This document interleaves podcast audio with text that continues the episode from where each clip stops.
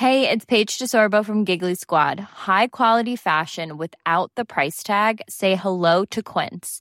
I'm snagging high-end essentials like cozy cashmere sweaters, sleek leather jackets, fine jewelry, and so much more. With Quince being 50 to 80% less than similar brands. And they partner with factories that prioritize safe, ethical, and responsible manufacturing. I love that. Luxury quality within reach. Go to quince.com slash style to get free shipping and 365 day returns on your next order. Quince.com slash style.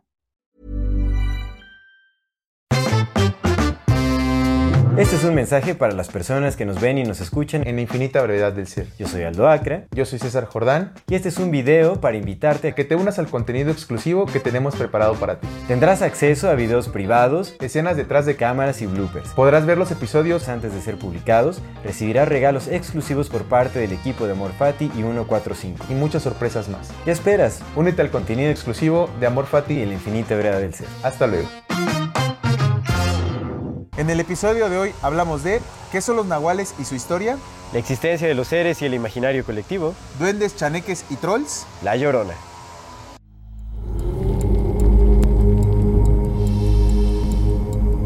Bienvenidas todas las personas que nos ven y nos escuchan. Esto es Amor Fati. En la infinita brevedad del ser. Yo soy Aldo Acra. Yo soy César Jordán. El tema de hoy es Nahuales y otros seres del imaginario mexicano.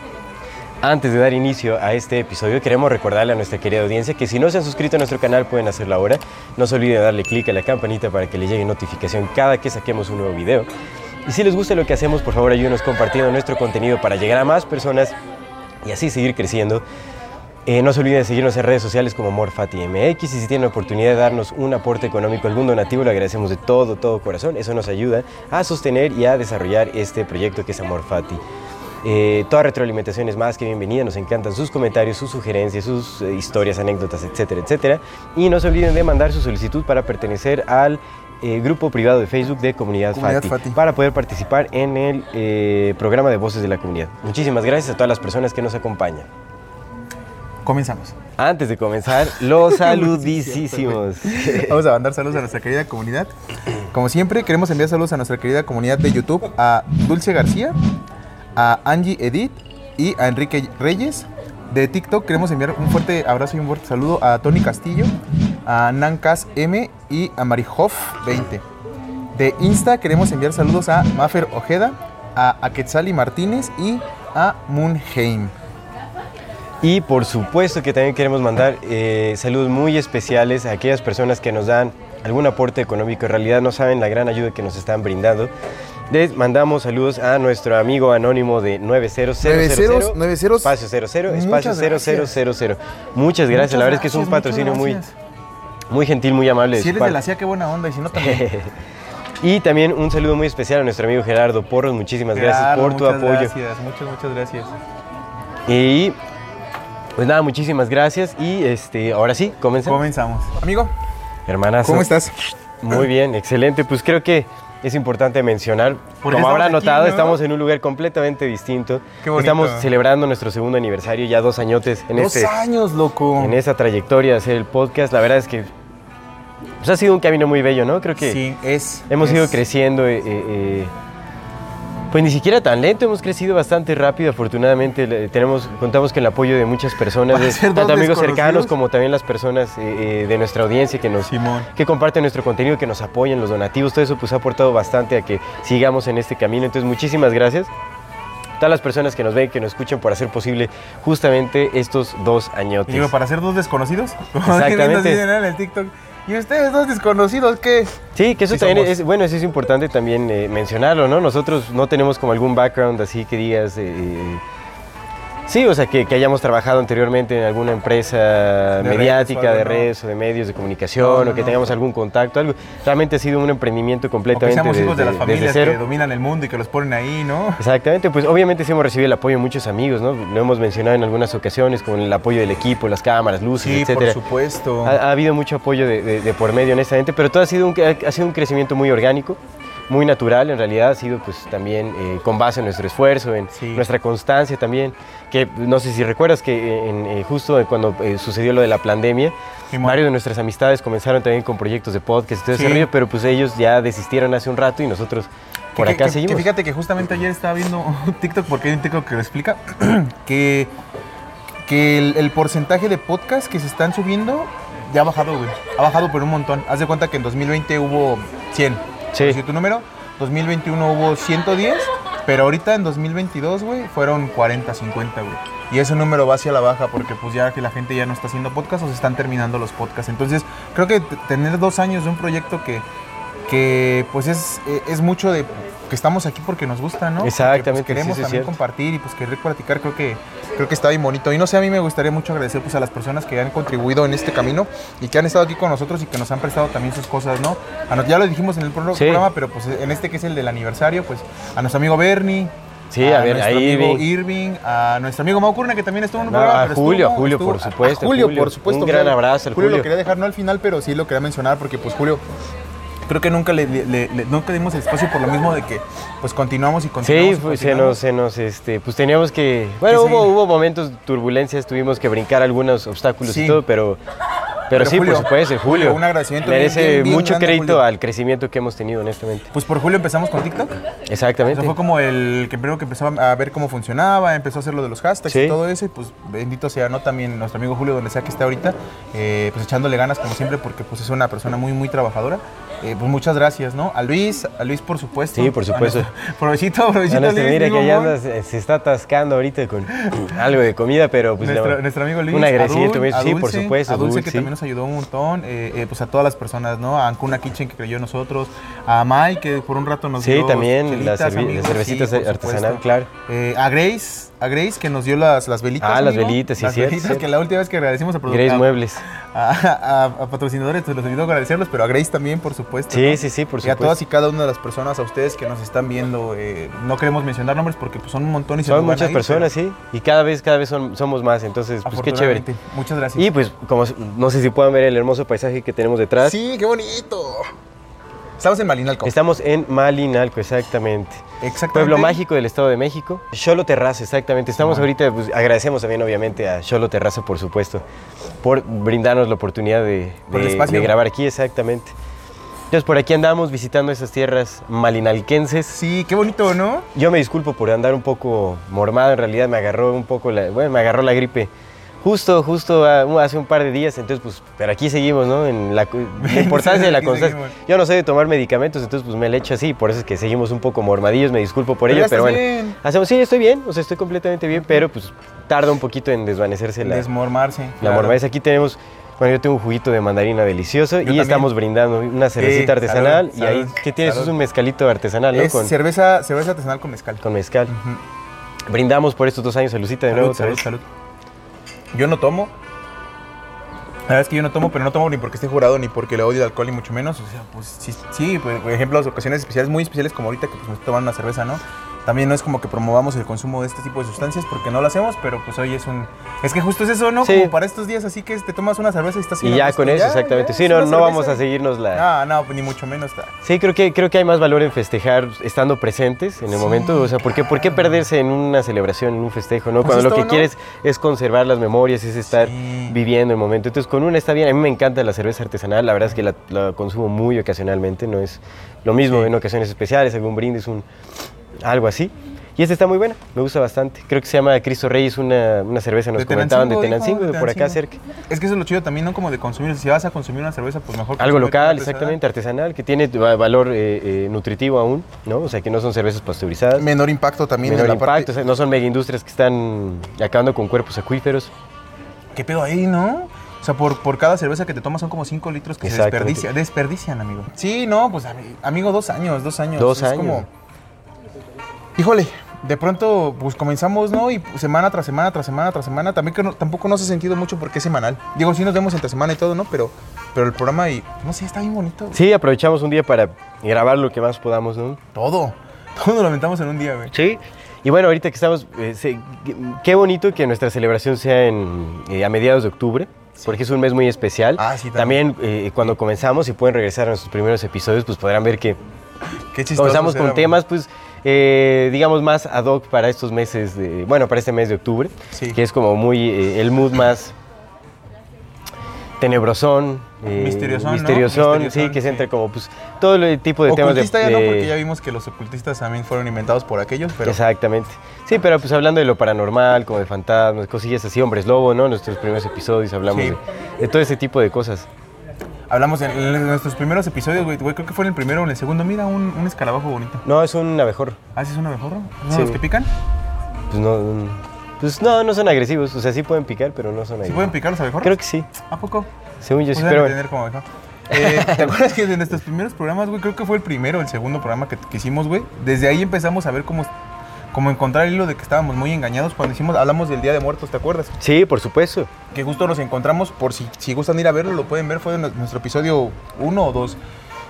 Hablamos, encontramos precisamente que el Día de Muertos también había sido inventado, ¿no? Porque creíamos que era una tradición mexicana Sí. y resultó que no, No, para nada. en absoluto. Ni siquiera es española, al final es, es como una adecuación de, eh, eh, católica al, eh, de, de tradiciones celtas. De tradiciones celtas, del de los samán druidas y también, claro. y, y bueno, y eso hay que ver dónde viene, porque todavía es rastrearlo todavía más. Mucho antes, y, pero- y esas, o sea, creo que esos estudios que hacíamos ni siquiera eran, eh, no llegamos a tanta profundidad como lo No, hacemos fue ahora. como por entonces- encimita, no fue en realidad fue por encimita, fue, fue como Exacto. preguntarse a ver cuáles son las verdaderas raíces del Día de Muertos y la verdad es que no era así. El Día de Muertos creo que era el 30 o el 31 de octubre que se celebraba y ni siquiera era como con altares y eso solamente era una Ajá. era distinto. Era Sí. muy muy distinto. Era, a creo que del concepción 31 al 3 de noviembre, una cosa así. Pero era muy distinta la concepción, Samhain y ¿no? todo ese rollo. Sí. El Samhain sí, el Samhain Ah, sí el es otra Samhain. cosa. Pero digo, el, el que, el que se festejaba en estas zonas. Ah, o sea, como sí, el que sí. creemos que es el Día de Ah, sí, no, no, no, para nada. Sí, Nada o sea, que sí, estaba la cuestión de ofrendas a los muertos y todo eso. O sea, siempre ha habido como rituales justamente Sí. en, en la, en la muerte, pero Sí. no es para nada. No, no, no, mexicano. y estamos- no, sí, sí, sí, no, no es mexicano para tiene nada. que ver con el hecho del Samhain. Justamente el Samhain es el como el iniciador de todo esto. Y pues nada, como estos benditos temas están bien interesantes, pues es como qué Sí. que sea en octubre, ¿no? Exactamente. Entonces vamos a aprovechar Además, ese tema. déjame nada más rápido antes de, de empezar. A mí me gustaría muchísimo, muchísimo, muchísimo agradecer a todas las personas que me felicitaron en mi cumpleaños. Ah, claro. Muchas, muchas, muchas gracias, se los agradezco de corazón. Qué bonito que, que tantos comentarios tan de buena vibra y que, que se hayan preocupado por mandarme felicitaciones a mí, a los que me, a los que me acompañan, ¿no? Que a veces llamamos míos, a los nuestros. Muchas, muchas, muchas gracias. Y nada más decirles que mañana es el cumpleaños de mi carnal. Bueno, no, de hecho este episodio va a salir una Sí, semana después. de Cuando que sea. ustedes lo vean ya no lo ya no ya no va a ser, pero mañana es su cumpleaños, mañana mañana mi canal cumple Exacto. 33 años la edad de Cristo. Exacto, la edad De de, Señor. de la muerte de Cristo, ¿no? Porque- De la edad de la muerte de Cristo. Pero mañana es tu cumpleaños, amigo. Mañana ¿no? sí, sí, Digo, sí. ya Barça saldrá un- una semana después, pero mañana es tu cumpleaños. Exactamente, sí, sí, sí. Y ya. Sí, que los dos somos, somos Libra. Somos Libra, somos Libra, los Libras somos chidos. Exactamente. Sí, mira, los Libra somos... Libra no Di. Libra con, con el- el- la, la aplicación del idioma inclusivo. ¿Libre? Ah, somos Ah, libres. somos libres, los libres somos libres. Libres y locos. no, no, pues, eh, mal chiste, pero bueno. Salud, amigo. Saludcitos, Salud, saludcitos salud, por salud esta y- celebración. Y pues hay que arrancar ya de lleno con este tema, Simón. que es de los nahuales y otros seres del imaginario mexicano, porque pues aquí hay un montón de leyendas, muchos mitos, muchos, eh, eh, cada región tiene como eh, la- una forma muy particular de, de- de expresar o de representar como a, lo- a sus creencias Simón. en forma de seres Sí. que eh, son, bueno, de seres fantásticos, aunque para muchas personas son realidades. O sea, eh, hay, hay muchas anécdotas al- en, eh, en torno de muchas comunidades que hablan acerca de ciertos seres que han visto, que han presenciado. Y, y- y, pues se van formando, se van arraigando estas ideas al, al consciente colectivo y se van creando símbolos muy peculiares. Entonces, pues vamos a hablar justamente de esto. Creo que algo muy importante de- de- por lo que también se reconoce mucho México es por el término del nahual Ajá. porque tiene muchas formas de, eh, De interpretarse. de interpretarse, exactamente. O sea, puede tener muchos significados, aunque bueno, eh, también habrá que analizar los estudios que se han hecho eh, eh, alrededor de- de- del, nahualismo. Sí, claro. Sí, claro, si claro. gustas, te cedo. Mira, yo de entrada hay que, hay que partir como de, de dónde viene todo y parte todo de la raíz na. La, el vocablo na significa sabiduría o gnosis, viene del zapoteco y del zapoteco se empezó a se empezaron a tomar prestados otras lenguas que fueron como el náhuatl, el maya, el quiche, el maya quiche, ¿no? Eh, el eh, eh, el canchiquel. Cachiquel, cachiquel, cachiquel, cachiquel, el que es maya, ¿no? Es como una, una de las variantes mayas. de los mayas y pues Tutujil, poconchis, ¿no? Entonces todo, todo ese tipo de, de raíces vienen de la raíz na. La raíz na significa sabiduría. Entonces, eh, me gustaría como hacer algunas, algunas as- aserciones acerca del, del tema de los nahuales antes de hablar de qué son los nahuales, ¿no? Bueno, yo creo que más bien pre- pre- preferí- pre- creo que lo mejor sería empezar qué son los nahuales, ¿no? ¿Qué son los nahuales? Sí, más bien, ¿qué es lo que se dice de los, nahuales. Porque ¿qué son? Mira. a ciencia cierta ni siquiera se sabe. Pero bueno, ¿qué, vamos. ¿Qué dicen los nahuales? Y yo, yo digo ya toda esta historia que traigo. Pues mira, de los nahuales se dice muchas cosas, ¿no? O sea, los nahuales eh, eh, son como una, rep- la- una representación animal, puede ser como un doble de alguna, de, de- de alguna persona, alguna personalidad, pero se- siempre se representa con un animal. Entonces, el nahual puede ser un, un chamán, o sea, también es como una especie de sinónimo para el, para el chamán de Simón, estas tierras, Simón. mesoamericano, Justo. por así decirlo. Eh, la persona sabia, o etcétera, que, que ya hemos hecho también un análisis del, del chamán, que, que la- la- las tribus antiguas difieren mucho como de esto de- del hombre sabio, etcétera. O sea, se ha visto que hay muchos problemas en, en las comunidades en donde están los, los supuestos chamanes. Claro. Eh, pero bueno, actualmente, ¿cómo se concibe este término? Es, eh, al nahual se le llama a una, eh, al maestro, al abuelo, al chamán, al sabio, al, ¿no? al, Sí, al iniciador en ceremonias, eh, rituales, etcétera. Es como el brujo, el nahual y el Es el brujo. brujo, Haz de sí. cuenta, esa es como Sí, sí, una, de las concepciones. Otra cosa es el mito del nahual, que es justamente un brujo, se le da una connotación más negativa, que así eh, eh, comparte mucha similitud con, o mucha semejanza con el hombre lobo.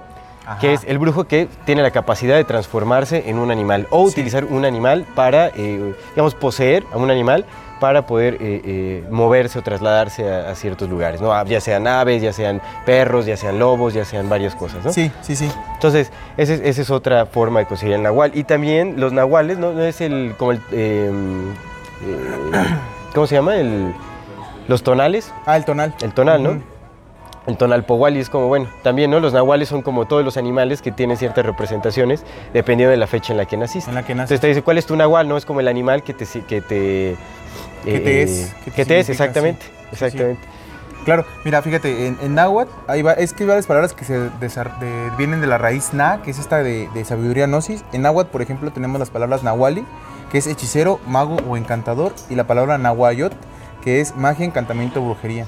En maya está nahual, que es bruja o hechicero, y nahualín, que es adivinador o profeta. En censal tenemos al naoguel, que es hombre sabio, naogi, que es arte y ciencia, y naogibal, que es memoria. En zapoteca, nayani, que es la razón superior de un hombre, y nayaa, que es un hombre superior. Son como las, los vocablos que, que hablan ya de unas ra- raíces parecidas a lo del nahual. A mí me gustaría como mm, hacer dos como aserciones, ¿no? Como dos cosas que se me hicieron súper interesantes. El primero es que de los estudios occidentales del nahualismo fueron comenzados por el arqueólogo, lingüista y etnólogo Daniel, Daniel Garriton Britton, que publicó Nahualismo, un estudio del folclore nativo en 1864. En 1864 sí se lanzó el primer libro que oficialmente hablaba del estudio de los nahuales. En 1864. Ese libro es muy importante porque parece ser que ese es el libro en el que se basó Carlos Castaneda para sacar como, como su Que versión plagió. Carlos Castaneda. bueno, sí, Ca- sí, sí. ah, Fíjate que estaba leyendo sobre Carlos Castaneda y encontré un artículo que después revisé con muchas referencias a textos que él plagió. Sí, ¿Te sí, acuerdas que sí, decía sí. aquí está y lo sacó de acá? Texto por texto. Pero bueno, este libro, amigo, se me hace súper interesante porque fue el primer libro que como que conjuntó una serie de cosas. Y de, de- de hecho yo, yo quería hablarte como esto. A ver, tú, tú, tú, tú qué dices de esto. Sí. Bueno, de entrada este vato hay que entender que estudió en Yale.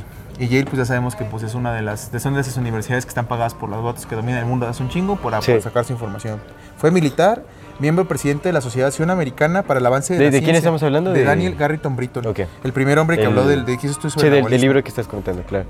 Eh, la cosa es con Daniel Garrison Britton es que él era, él creía que no todas las razas están igualmente dotadas. Eh, hay razas que están descalificadas para lo que se llamaba como la iluminación moderna y practicaba una cosa que era el racismo científico, que es como a, través del uso de la ciencia justificar el hecho de que sí existen razas y de que pues unas son superiores a otras, ¿no? Entonces de pronto un hombre que viene de este tipo de, situaciones de las que ya hemos hablado muchas veces, ¿no? Que pues está pagado por, por los vatos que dominan el mundo, las morras que dominan el mundo, el, grupo de personas que dominan el mundo, que determinan qué ciencia, que determinan qué no. Y aparte que, que era eh, un racista científico, pero pues, nombrado, ¿no? Y que crean, es, es de ese tipo de personas son las que vienen los estudios de lo que nosotros creemos y adoptamos como nuestras creencias, ¿sabes? Sí, sí, sí. sí. ¿Sabes? Mira, hablando de que estamos justamente en Marinalco, ¿no? Eh, en Marinalco pues está, se presta mucho, hay muchos temazcales. Sí, sí, no, aquí hay mucho de... Sí, ¿no? Pues es la tierra de Malinalxóchitl. de Xochitl, justo la hermana de Huitzilopochtli, Sí, ¿no? que la abandonó. Bueno, la leyenda dice que fue abandonada por Huitzilopochtli en el recorrido que venían de Aztlán Ajá. para asentarse los aztecas. Y, este, y ella fue abandonada al lado de un río junto Ajá. con sus seguidores. o sea, como sus- seguidores.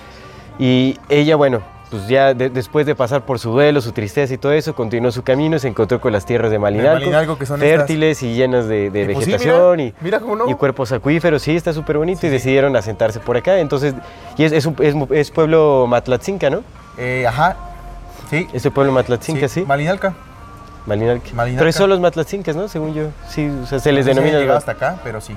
Pero, bueno, el punto es que allá, atrás de ese, de ese cerro que se ve allá, no sé si alcanza a ver en pantalla, pero atrás del cerro hay unas pirámides, bueno, unos teocalis, ¿no? Ajá.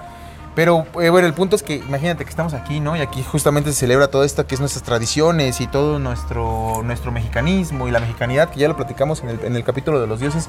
Pero la realidad es que nuestra mexicanidad fue creada o fue mostrada por estos compas.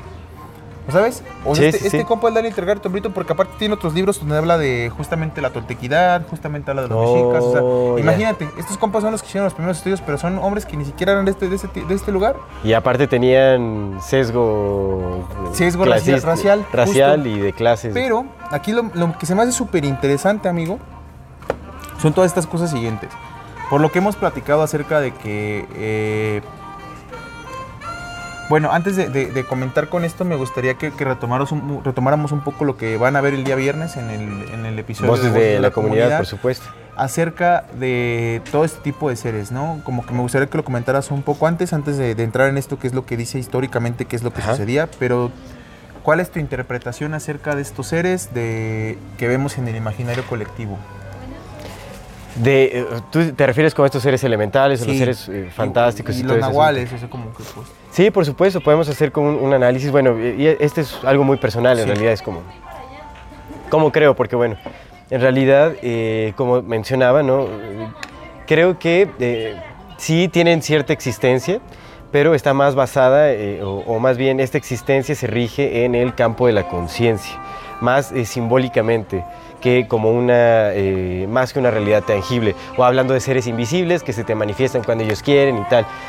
Todo parece apuntar a que es más eh, algo simbólico, que existe como en este inconsciente colectivo. Entonces creo que eh, existen más en el campo de la conciencia. Y un ejemplo, que, algo que recuerdo mucho cuando referenciamos mucho a Terence McKenna, Sí, paz, descanse y que él eh, mencionó una vez, bueno, contó la una anécdota de dos personas que ni siquiera él conoce, alguien le, le contó, unos tipos que hicieron, tuvieron una experiencia en ácido, bajo el efecto del LSD, Ajá, en donde eh, dos amigos presenciaron al mismo ser, los dos vieron a un duende corriendo. Entonces podrías decir, bueno, ya si ya son dos personas, entonces tal vez eh, se abrieron sus puertas de la percepción, que ya vimos, o sea, vea, si no han visto nuestro episodio de enteógenos, eh, este, eh, ¿cómo se llama enteógenos? El... La mentira divina. la mentira divina. Bueno, vean ese episodio y explicamos ya nuestra eh, un- un- más reciente percepción de, este, de, este, de, estos, eh, de estas sustancias.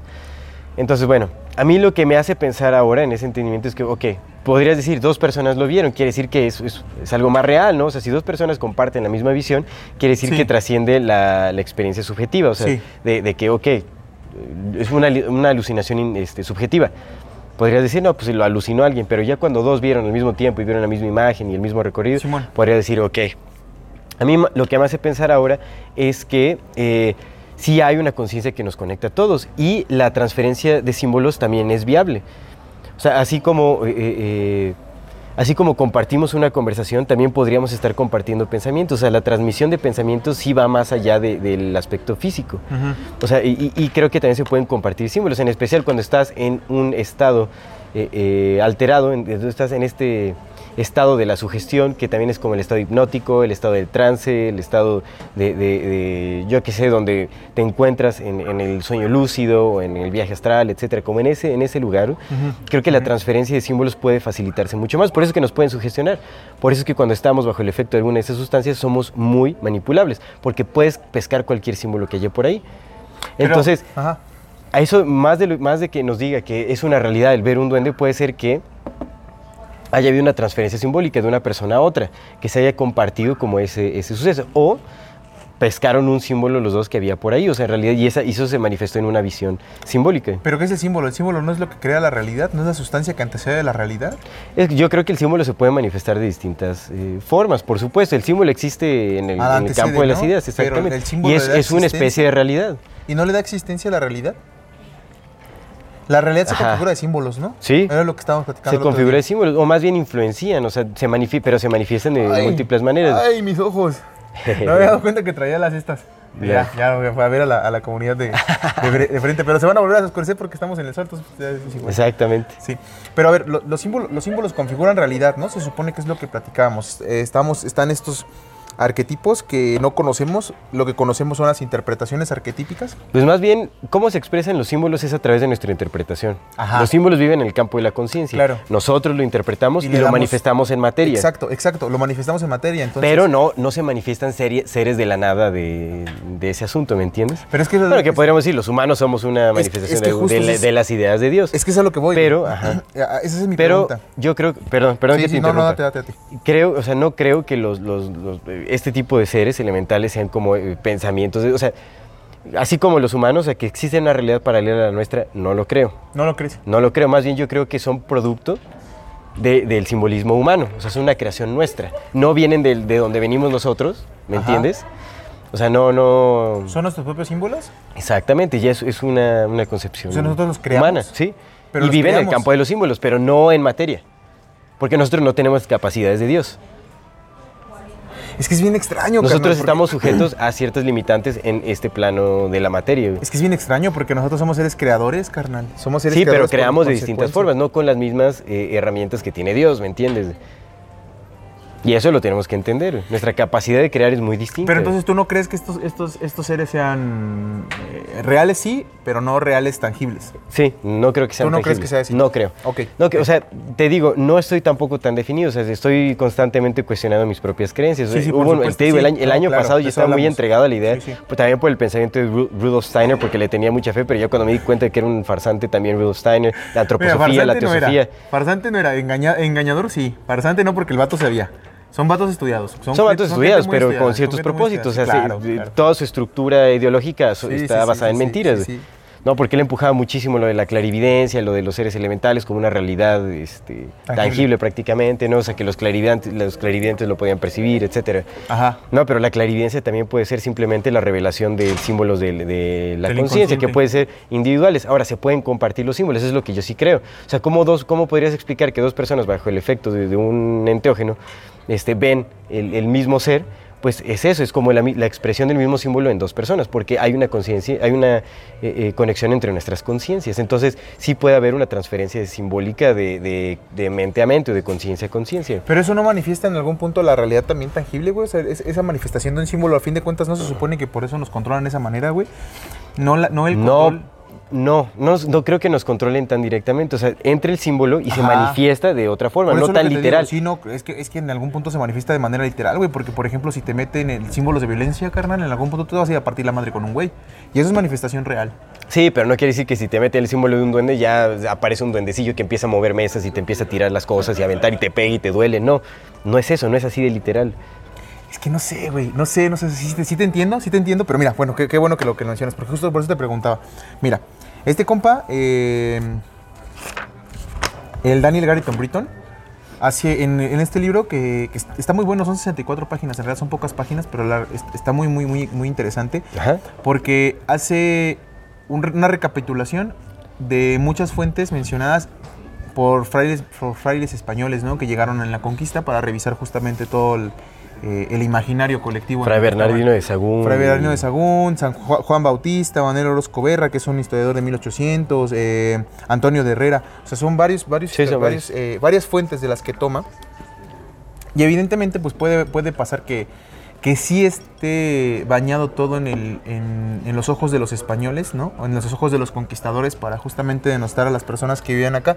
Pero si compramos eso, güey, entonces, ¿por qué también compramos el que los enteógenos sí decían que también eran para masacrar a personas, ¿sabes? Entonces, si les creemos que los enteógenos eran para masacrar, entonces también les creemos esto que están diciendo. O no les creemos que los enteógenos eran para masacrar y tampoco les creemos esto. No sé si, si me explico en esa parte. Pero creerles que Ahí parte. te va. Es que mira, fíjate, por ejemplo, Eh, Antonio Herrera dice, en uno de estos, dice que el diablo estaba acostumbrado a engañarlos de diversas formas, como león, coyote, etc. Tenían un ritual que era elegir un animal, sacarle la sangre y ser devoto a él. eh, y se convertían en, compañeros o guardianes y el animal moría también del indio. Es como de las, las primeras eh, alusiones hacia nahuales que había. En esta que te estoy diciendo, pues nada más decía que esto justamente habla del tonali. El tonali es este espíritu que te acompaña toda la vida, al que tú representas y al que tú perteneces y el que te pertenece a ti, como una especie de, de sincronía, de, de, de- de estar juntos ambos dos, representándose en la vida y ese tonali te representaba esa energía con la que tú te entregabas al mundo y en la que vivías tu experiencia humana. Ese Sí. es el tonali, venía del sol, ¿no? Ese es- eso es lo que significa el tonal. El tonal no es lo mismo que el nahual.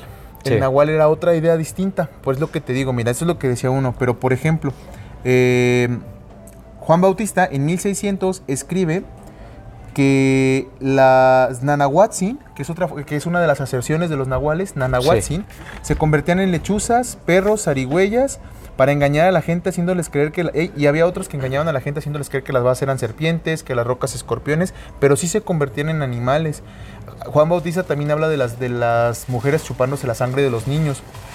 En el año 1600 se quemaban insectos, escorpiones, se recolectaban las cenizas, se untaban con tabaco verde y las semillas del oluluki para tener visiones del diablo. Bueno, ahí estamos hablando del oluluki con, con enteógenos. Sí, ¿no? sí, sí. Pero para esa, esa me queda bien claro. Es que se, se va de una, de una al otro. Pero por ejemplo, Bartolomé Granado, que es un sacerdote jesuita, ese compa sí habla justamente de, de hombres transformándose en animales. Pero es un sacerdote jesuita. Sí. Es él, él. Los otros no son sacerdotes jesuitas. Eh, Thomas Gage en 1630 habla de una pelea entre nahuales que observó. De dos hombres, de dos ancianos que se convirtieron uno en león y otro en jaguar y se partieron su madre y ganó el jaguar porque el otro era más anciano. Mm. Entonces, eh, padre, el padre José de Acosta habla de que los nahuales podían tomar muchas formas y volar si así lo, si, si- si así lo querían. O sea, hay muchas fuentes de 1500 que fue de la conquista a 1600, 1800, carnal. Hay muchas fuentes relatando cómo ellos vieron a seres humanos convertirse en animales, carnal. Aparte recibieron confesiones de, de, de personas de ahí hablando de otros seres que les enseñaron a convertirse, hablando de las brujas, hablando de estos seres que, se, que, literalmente se convertían en animales, hablando de ellos, ¿no? Y, mostrándolos en sus cartas de relación y todo eso. Entonces lo que te decía, si de pronto, puede, puede ser que haya sido inventado, por supuesto, pero entonces, ¿por qué sí creemos que dentro del estudio de los enteógenos, eh, en los enteógenos, el mismo Fray, Bar- Fray Bernardino de Sagún dice que los ocupaban para, para matar un montón de gentes? Eso sí lo creemos, pero de pronto que nos digan que se transforman en animales, ahí ya no. Entonces, eh, por ejemplo, Sí. esas, esas cosas, ¿a ti qué te dicen? Por Pues mira, algo? yo estuve también leyendo un poco de, de lo, de lo que escribió este Fray Bernardino de, de Sagún. Sí.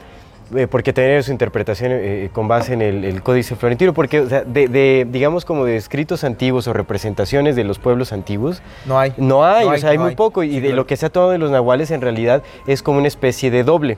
Recordemos que también los nahuales son representaciones de el- del animal de alguna deidad. Claro. Todos tenían a su nahual que representaba, por ejemplo, Huitzilopochtli, su nahual era el colibrí y otros, claro. y otros animales. Claro. Bueno, y te- tenían uno o más nahuales, digamos. El jaguar, claro. Que También, la serpiente. cuando hablaban de guerreros, de sacerdotes, también tenían, o sea, el guerrero jaguar y todos tenían Sí, como todos su nahual, o sea, el claro. animal que lo representaba. Sí, sí, Entonces, parece ser que todo, o sea, todas las representaciones antiguas que hay hablan de una especie de dualidad. O sea, como un animal que representaba eh, eh, algún título, representaba alguna función. O, o- o le daba simbolismo al, eh, a un rango jerárquico claro. de un sacerdote o de, o de las deidades, etcétera. Entonces era como un simbolismo. Así, esas son las representaciones que hay. Y más bien, esas representaciones de los animales parecen que las está cargando una persona como si fuera una especie de atuendo, como de un disfraz. De hecho, estuve leyendo varios estudios que se hicieron unos por la UNAM, otros por el INE y todo, Sí. que también investigaban textos antiguos y todo este asunto. Justamente los escritos de, de- de estos... Este, eh, Historiadores, por decir Esos historiadores, pues, Claro. eh, católicos, ¿no? Bueno, Claro. que tra- pues, igual traían ese sesgo, etcétera, pero eh, más bien, o sea, el- el, porque también eh, mucho de lo que argumentaban estos historiadores es que para, para realmente ver qué es lo que significa un nahual, tienen que hacer un análisis profundo de la raíz etimológica de la palabra, Sí, claro. que el nahual se deriva de la palabra nahuali. Pero en realidad no se ha llegado a determinar ninguna conclusión sobre qué significa la palabra nahual y lo más cercano a lo que han llegado es a determinar qué significa cobertura o disfraz Ajá. por su raíz etimológica. Sí, Y eso es lo que es, y eso y es lo más parecido. Y las representaciones gráficas también de, de estos eh, eh, pueblos antiguos son parecen ser como una cobertura. Es una persona, o sea, se ve el rostro humano con alguna cobertura de serpiente o Sí, una cobertura sí, de jaguar, supuesto, o sea, algo sobrepuesto. Sí.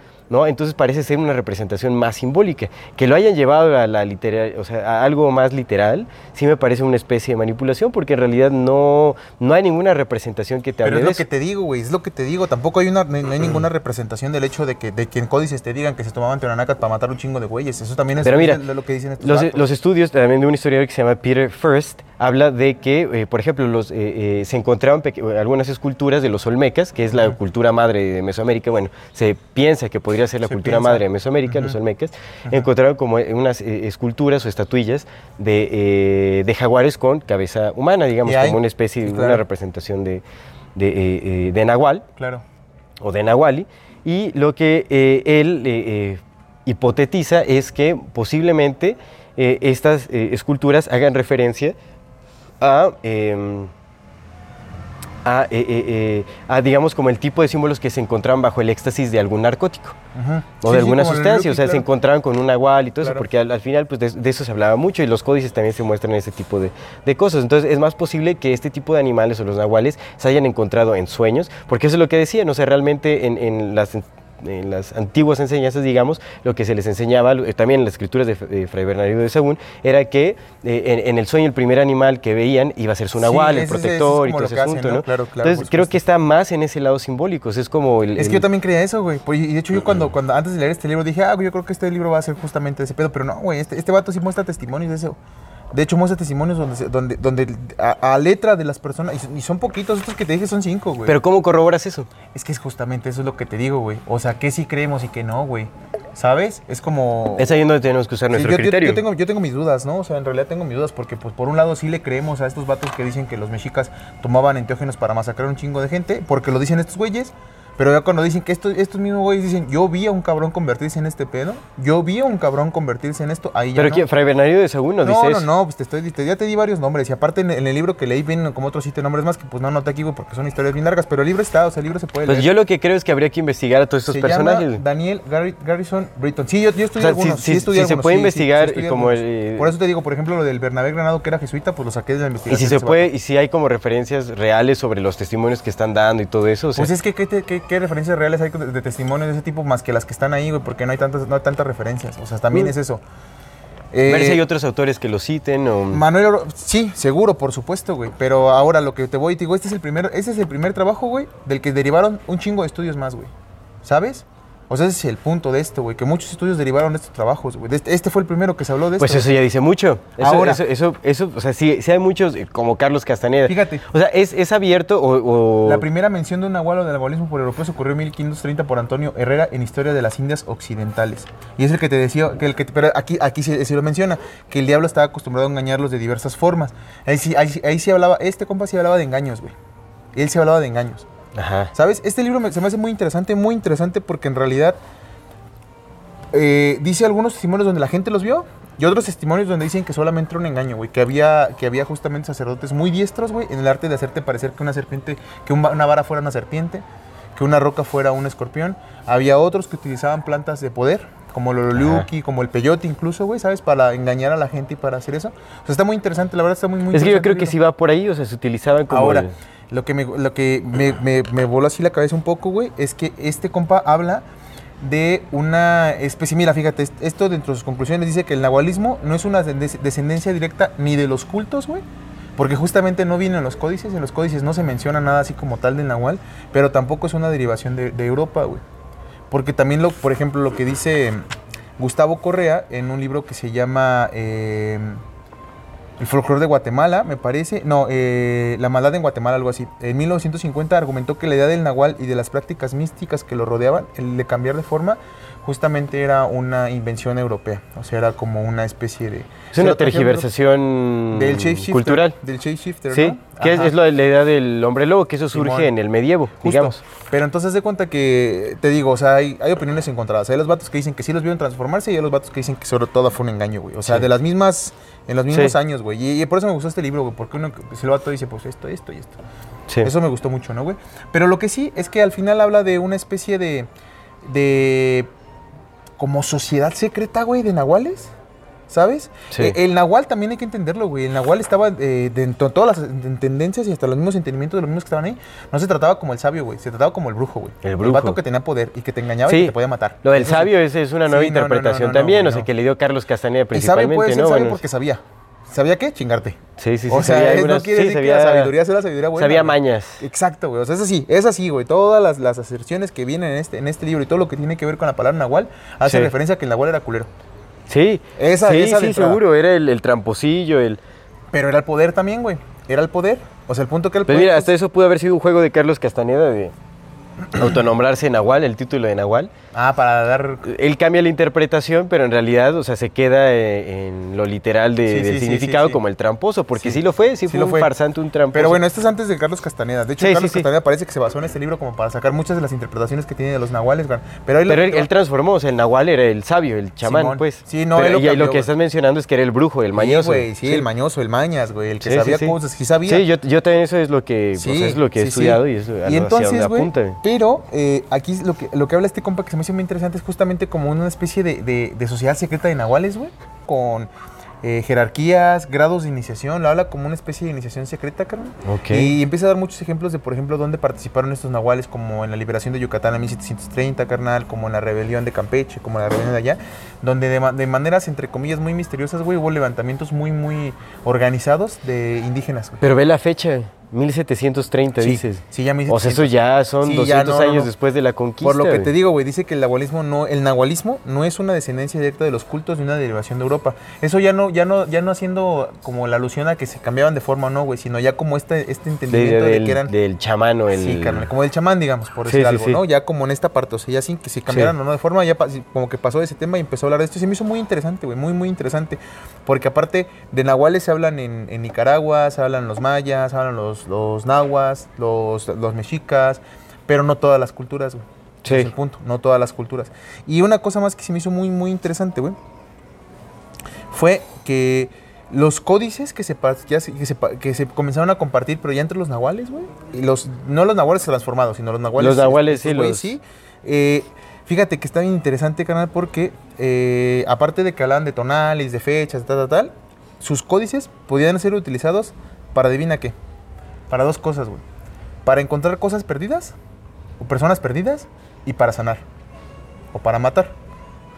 Que era lo mismo para lo que usaba los hongos María Sabina, güey. Para encontrar cosas perdidas, güey, o para sanar o Mm. matar.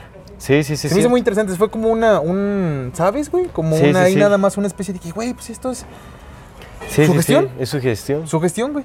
Sugestión, pero en ningún momento hablan como de, de esa trascendencia hacia, el- hacia lo divino, ¿no? Simplemente es como algo más terrenal. Pero y a mí me parece muy curioso por las fechas, pues, o sea, porque ya es un evento más reciente el que Sí, se hayan formado sociedades secretas. Ajá. Eso parece ser como una formación ya europea, Como O sea, de europea. sociedades secretas que venían de allá. Yo también dentro de lo que estuve leyendo, o sea, se cree que justamente, o sea, esta, esta concepción de que el eh, de que el nahual se transforme en animal es Ajá. como una tergiversación del pensamiento medieval de la Inquisición, Simón. en donde las brujas, o sea, se les adjudica a los nahuales, no, o sea, que tienen la capacidad de como el hombre lobo Sí, sí. básicamente. No sé si te acuerdas también en nuestro en nuestro primer episodio creo que se mencionó el hombre lobo, era muy de chistoso porque realmente, o sea, incluso en, en- en los casos que hubo en Europa, dentro de los análisis, las entrevistas que les hicieron a estos criminales, porque eran criminales, ajá. decían que se encontraban a un ser con túnica negra que les daba un, este, o sea, que formaba parte como de un culto y les hacía promesas de pertenecer, de, tener riquezas, poder, etcétera. Ellos Les iban daba con una él. especie de bebida, ¿no? Les daba una, como sí, como un, este, un narcótico o algo que los transformaba, los, se vestían este, con piel de lobo Sí. Y, y se transformaban, digamos, o sea, pero no- eso no quiere decir que se transformaban literalmente en un lobo, sino empezaban a actuar Sí, como, un lobo. claro, pues es su, sugestión pura, carnal. Exactamente. Pues es lo que te digo, que no sé, güey. No sé, por eso te preguntaba, carnal. No sé, mm, honestamente, no lo sé, güey. O sea, si sí o si no, pero pues hay datos de 1500, de 1600, carnal. Mucho, o sea, sí después de la conquista, pero también no tanto después de la conquista, donde hablan los, los cronistas, digamos, de que ellos sí vieron a personas cambiarse de, de ser, ¿no? Sí. Puede ser que sí, puede ser que no, güey, pero lo dicen. Así, el punto es, de mi punto es que lo dicen, güey, y ahí está. Entonces Sí. es como. Que mira, o sea, más, ¿no? también, o sea, podemos usar el, el- el poder de nuestra lógica. O sea, ¿tú alguna vez has visto a alguien así frente tuyo convertirse en... No, amigo, pero pues también. ¿Algún video? También, también ¿Algún es video? Lo que te decía. eh, no, güey, porque los videos no. ¿Sabes, ¿Sabes de qué sí he visto videos? De fantasmas, güey, como ya más creíbles. Que bueno, será de otra cosa, güey, pero de fantasmas sí.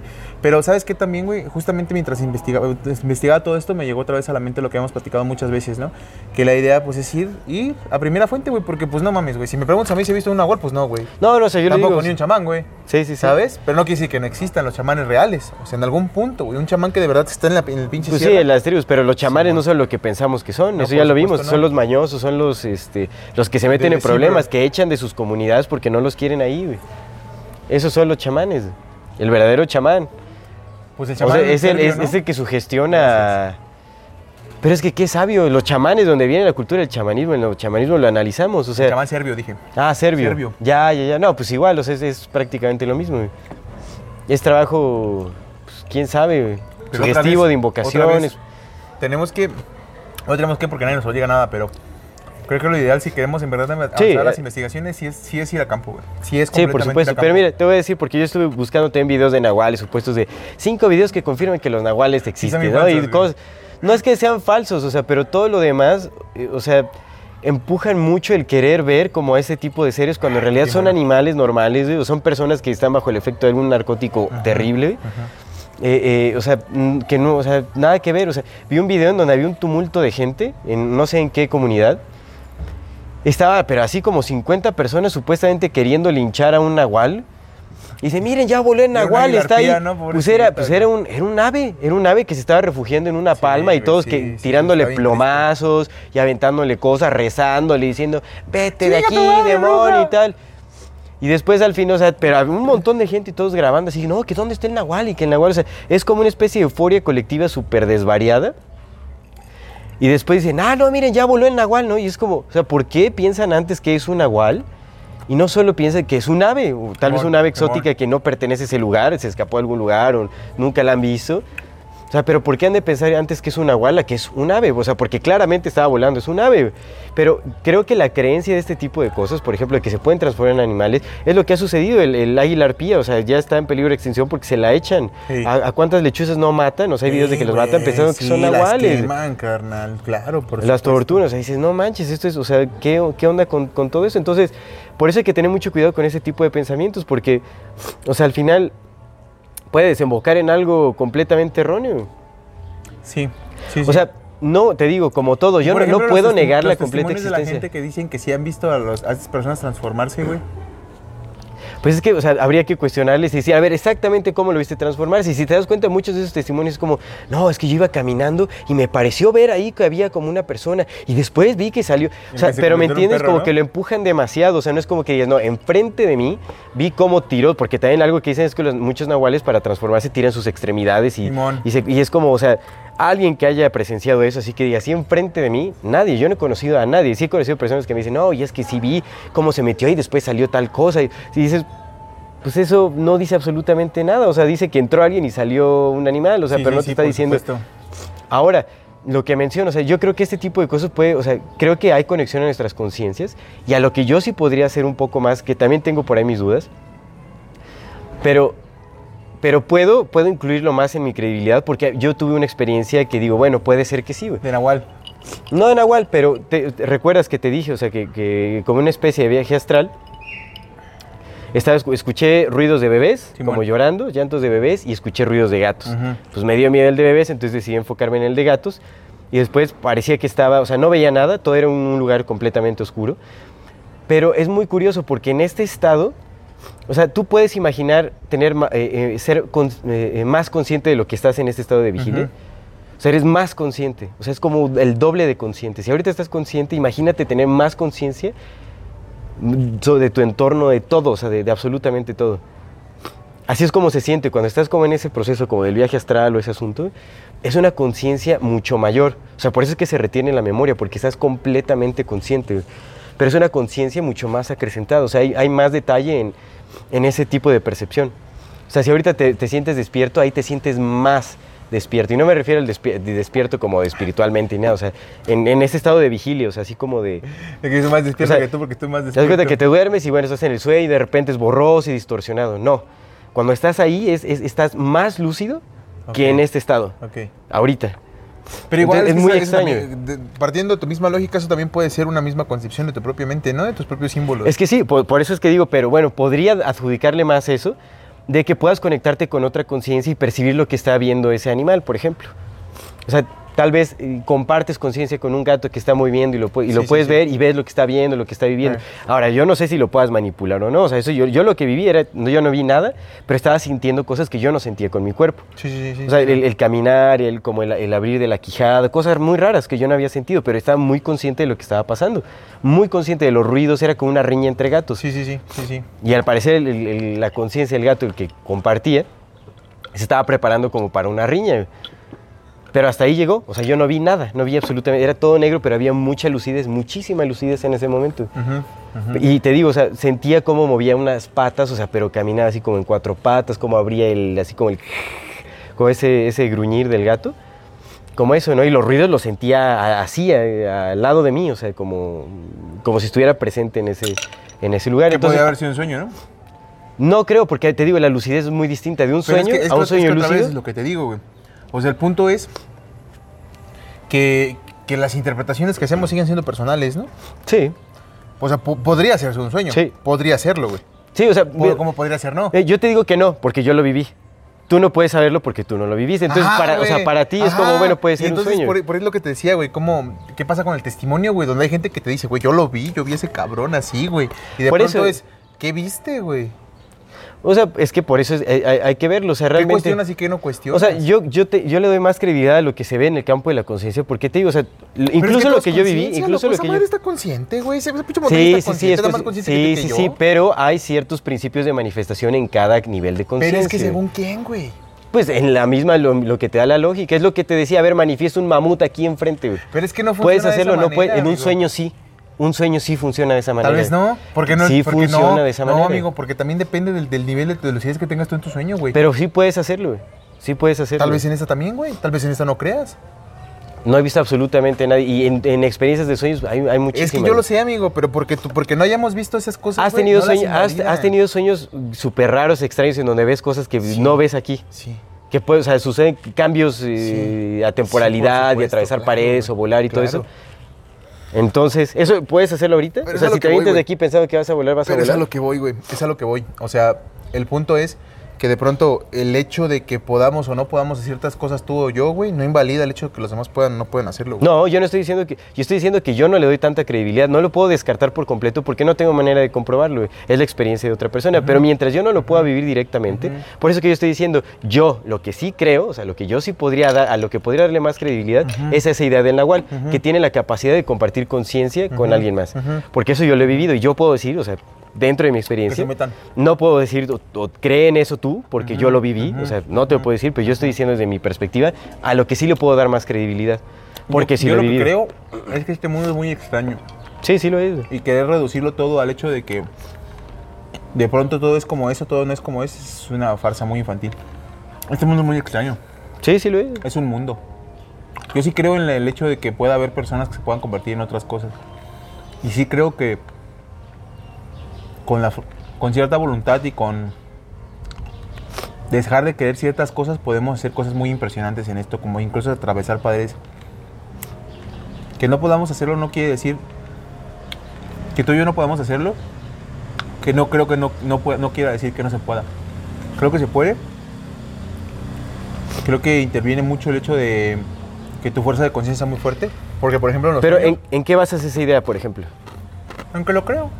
Ajá, pero nada, o sea, ¿y tu creencia en qué la basas? Aunque creo. Ah, no, pero la creencia tiene que sostenerse de algo, o sea, ¿por qué lo crees? Porque lo creo. Pero tiene que, o sea, tiene que haber algo que te lleve a creerlo, o sea, ¿por qué lo crees? Ah, porque pues quieres montón- no, pues creerlo, cosas, porque te gusta creer en Un montón de ello. cosas, amigo, porque pues la otra vez este mundo es muy extraño. Yo he escuchado de cosas bien extrañas, me ha tocado ver cosas bien extrañas, me tocó ver materializarse a mi jefa frente a mí, ¿no? Como de pronto desaparecer, güey, eso nunca lo había visto, güey. Y como nunca lo había visto, eso lo doy por real, güey, porque nunca lo había visto, güey, ¿sabes? O sea, ver a mi, mamá entrar en un cuarto, escuchar su voz, ver su figura, verla entrar y de repente entrar a la casa y ya no verla, güey. Eso, eso, güey, me da pie para creer en un chingo de cosas, porque nunca lo había vivido. Justamente por eso. Sí. Porque si yo lo hubiera vivido por siempre, tal vez te, estaría diciendo, güey, a lo mejor sí tiene que ver con el hecho de que yo interpreto ciertas cosas, güey. Pero de la nada, simplemente en un suceso de ser y estar, güey, de, de pronto ver aparecer eso, güey, A mí me da, la- me da la- la- el entendimiento de que pasan otras cosas, carnal. ¿Sabes? Sí. No me ha vuelto a pasar. O sea, no me ha vuelto a pasar como para decir, ah, es que a lo mejor tengo esta, esta especie de interpretación de símbolos, tengo esta especie de interpretación de ciclos. No me ha vuelto a pasar de esa Pero manera. al final, lo que puedes deducir es una imagen conocida. güey. Ajá. Al final fue una imagen conocida. Por supuesto, de un cuerpo que entró y todo esto, ¿no, güey? Pero, Pero, vi- dices, pero dices que viste con claridad a tu mamá. güey. Sí, güey, lo vi, lo vi, entró y se metió y ya cuando fui a ver qué había, no había nada, ¿no? Entonces, de pronto eso a mí, a mí me da a entender que pues hay cosas que no tienen que ver ya con el hecho de mi experiencia subjetiva de cier- de- hasta cierto punto, güey. Hay cosas que existen y Pero que pues se eso sigue siendo tu experiencia Y subjetiva energía, porque no había nadie más ahí para... Hasta físicamente, ¿no? Físicamente, para verlo, güey. Pues si todo está hecho de nada, carnal. Porque Sí, está hecho de nada, A güey. lo que voy es que, o sea, no se puede descartar ni tampoco se puede tomar como un hecho. Es lo que digo. O sea, pues es, es una, al final es una creencia que se sostiene nada más en las ganas de creer en ello. Ni tanto, güey, porque otra vez te digo, güey, si esta madre está hecha de nada, güey, si aquí no hay nada y sin embargo tocamos, güey, si ahí no hay nada y sin embargo ves un vaso, güey, porque no hay nada, carnal, o sea, y la, física te puede mentir hasta cierto punto, pero, pero incluso aplicando la lógica, ¿no? Como, como que de pronto si el todo, el todo es todo, es, también es nada, güey, o sea, esa es, mira lógica, esa es la verdadera lógica, carnal. ¿Sabes? Ese es como el, el último culmen de la lógica en el que le rascas si un todo es todo, entonces también es una negación, güey. Si es, también no es. Si existe, también no existe. Si está, también no está, güey. Si funciona, también no funciona, carnal. O sea, esa es la verdadera lógica. Para que un todo sea un todo, güey, tiene que entrar su negación. Tiene Sí. que estar su antimateria, güey. Su partícula tiene que tener una antipartícula que la deshaga. Y en ese deshacerse es la creación, carnal. Creación y destrucción de una y otra vez, güey. Sí, eso lo entiendo. En esa, en esa, en esa yo baso mi creencia de que, de que yo sí creo que puedas manifestar incluso hasta cosas físicas, carnal. Evidentemente uno, uno creo que como persona, güey, tú, tú- es como una batería, ¿no? Creo yo, güey. Es como yo veo, como estoy tratando de entender este pedo. Tienes como una batería, güey, y a lo mejor una pilita te alcanza para iluminar un foquito. Pero si juntas 10 pilas, te alcanza para iluminar un foco más grande. Si juntas un millón de pilas, güey, te mucho foco no, no, no, güey, o iluminas un estadio, qué sé yo, carnal. Y esto es, yo lo que considero, carnal, es que como que la manipulación energética que de pronto nos hacen, carnal, y la manipulación de pensamientos sí ayuda a manifestar cosas que nosotros no creemos que podemos manifestar, pero esos güeyes sí. Y a lo mejor sí viven en el plano de la conciencia. Pero todo es conciencia, güey. Sí. Yo estoy consciente de que estoy aquí, carnal. Es mi conciencia manifestándose. Por Sí. lo que yo sé en esta mundo Pero hay, una, material. pero hay una gran diferencia entre la interacción de las cosas que suceden en la, en la conciencia con las cosas de aquí. Sí, claro. O sea, ¿Cuál? si tienes sed en tu conciencia, Tengo sed de mi conciencia. Simón. ¿no? O sea, Sí. ¿de dónde? O sea, ¿cómo, cómo, cómo obtienes el agua, digamos? O sea, puedes imaginarlo y todo, pero aún así, si tu cuerpo necesita agua, vas a tener que despertar. Pon tú que sueñes con sed, Sí, sí, tomas agua. Pon tú que la sugestión te funciona y todo, lo que quieras en ese momento. Pero despiertas y, tú, y si tu cuerpo tiene la necesidad de tomar agua, pues tienes que llevarlo al plano físico Ajá. y beber agua. ¿Pero qué es el plano físico, carnal? Es que- Eso es la interacción. Pero no está, no está desligada del hecho de que todo está... No está desligada, pero hay, hay, hay principios de interacción. Hay principios de interacción. Otra- o sea, tú no ya- puedes, o sea, no puedes ir a un restaurante y decir, ah, pues yo me voy a manifestar un agua, me voy a manifestar eh, una comida. O sea, tienes que preparar tus Sí, claro, alimentos, tienes que supuesto. cultivarlos. O sea, y eso es en lo que te- nos tenemos que basar, porque esa es la vida que tenemos. ¿Sabes? No estamos viviendo en ese mundo eh, imaginario, porque sigue siendo imaginario hasta ahora, el querer que sí, podemos tener la capacidad y manifestamos esto, Sí. y, y podemos volar, y podemos hacer acá, y podemos... No, o sea, no funciona así. O sea, si, si, si tú puedes vivir bajo esa creencia y, y- y manifestar y hacer todo, pues no manches, adelante, inténtalo. Pero Es que es hay ciertas es que cosas, es eso, hay es ciertas que es eso. cosas. Yo considero, carnal, yo considero, güey, que justamente no podemos acceder a ese tipo de cosas precisamente porque creemos que no. ¿Sabes? Pues no es que creamos que no, es porque lo que tenemos es, es, lo es que, que tenemos. porque desde morritos, carnal, nos enseñaron que esta madre es un vaso, güey. Y nunca, nunca, nunca de niño, a ti de niño nunca te enseñaron que, que ahí no hay nada, güey. Y todavía te cuesta un chingo de trabajo entender que ahí no hay nada, güey. Porque te cuesta. Porque a todos. A mí también, güey, si yo lo toco, güey. Hay días en que yo me despierto, verga, güey, pero ¿por qué estoy tan seguro que ahí no hay nada? Porque no hay nada, güey. Porque aquí no está sucediendo nada. Porque aquí, por muy maravilloso que es, güey, porque esa montaña que está ahí no existe, güey. No está.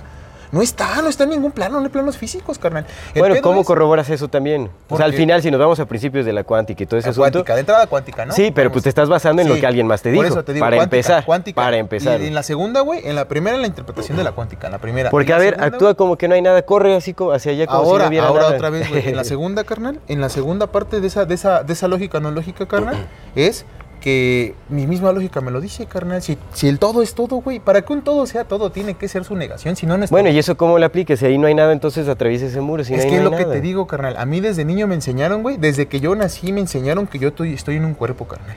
Desde que yo nací me enseñaron que ahí hay una, hay una pared, carnal. Y toda mi interacción, todos los días, las 24 horas, los ¿Y no estás en un cuerpo? 365 días del año. Tu existencia ahorita no está en un cuerpo. Espérame, o sea, no todos estás- los- toda mi interacción de los 24 horas, los 365 días del año, carnal, es volverme a recordar que yo soy este cuerpo, güey. Porque todo está planeado para eso. Incluso esta misma interacción está Yo, eh, planeada para eso. entiendo el principio del, ado- del adoctrinamiento, entiendo el, principio de, de- de la fundamentalización cultural, lo que Rompe quieras. con eso. Lo Primero entiendo, rompe con entiendo. eso. Primero rompe con eso y después de que rompas con eso, empiezas a cuestionar si la gente puede no atravesar paredes, güey. Primero, eh, primero empieza a romper con el coronamiento total de entender que aquí hay algo, carnal. Pues eso es lo que se está intentando hacer, pero tampoco puedes irte con una creencia de, de- de lleno hacia digo algún que no, lugar, no, porque al final si te estás basando en la cuántica y ni siquiera podemos corroborarlo, o sea, tendría, tendríamos Sí, que no, pero estudiarlo es que tendría- podemos o corroborar sea, porque al final es Como no podemos corroborar nada, Pues, tampoco podemos Pero corroborar mira, si esos o sea, existen o al final, o sea, sí podemos basarnos en, en la experiencia más directa. Sí, lo de que, que, tenemos. toco esto, carnal. De que estoy tocando, güey, ¿no? De que estoy tocando, de que, de que, estoy si hay, un- de que si hay una escalera, Claro, o sea, pero mejor la ahora- pero bajas ahora a intentar resulta- volar ahora hacia abajo. que porque tu experiencia te dice que te puedes conectar con otras personas, entonces, entonces eso sí existe, güey. pues es que no es, no es solo mi experiencia, o sea, creo que ese es, es un evento muy común. Es muy, muy común.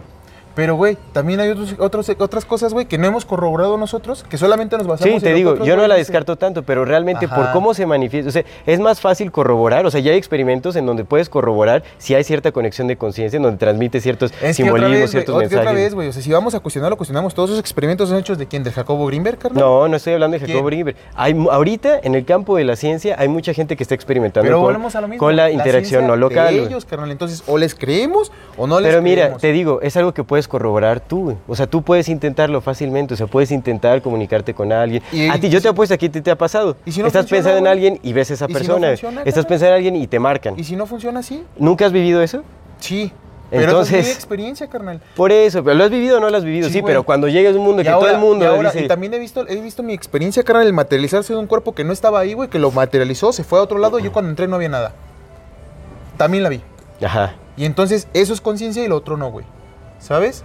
Eso no es, re- también es, fu- es función de mi conciencia, aunque nunca me había hecho eso, güey, aunque solamente... Pero yo no, al contrario, yo estoy diciendo que todo es conciencia. Eso es lo que yo estoy Pues es que diciendo. todo es conciencia, carnal. Es que justamente también es eso. Pero es que puede ser una manifestación de tu conciencia, ¿me Es que todo entiendes? es conciencia. Porque, o sea, tal vez, o sea, tú viste a tu mamá, es un símbolo familiar a ti. Simón, es que todo es, todo manifestación de la O sea, conciencia. si alguien hubiera estado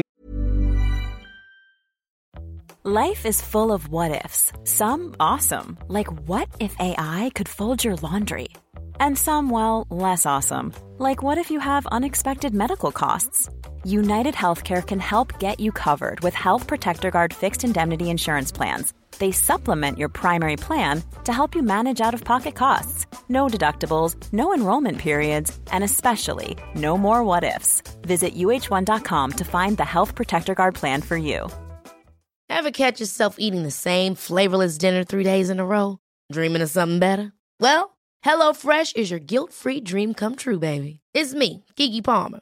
Let's wake up those taste buds with hot, juicy pecan crusted chicken or garlic butter shrimp scampi. Mm. Hello Fresh. Stop dreaming of all the delicious possibilities and dig in at HelloFresh.com. Let's get this dinner party started.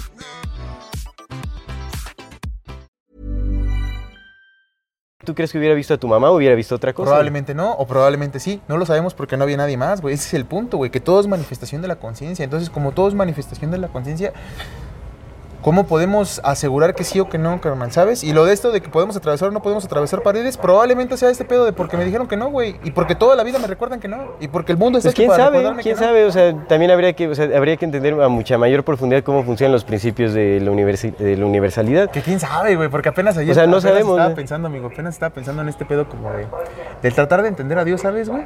Y se me hizo bien fútil, güey. Sí, sí, en un punto dije, güey, no mames, güey. No mames.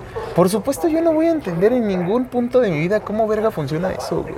Nunca, güey. No mames, ni de Pues es, es- es a lo que voy, o sea, pues, po- Sí. o sea, vivimos en esta realidad, aquí están nuestras familias, aquí está lo que tenemos más cercano.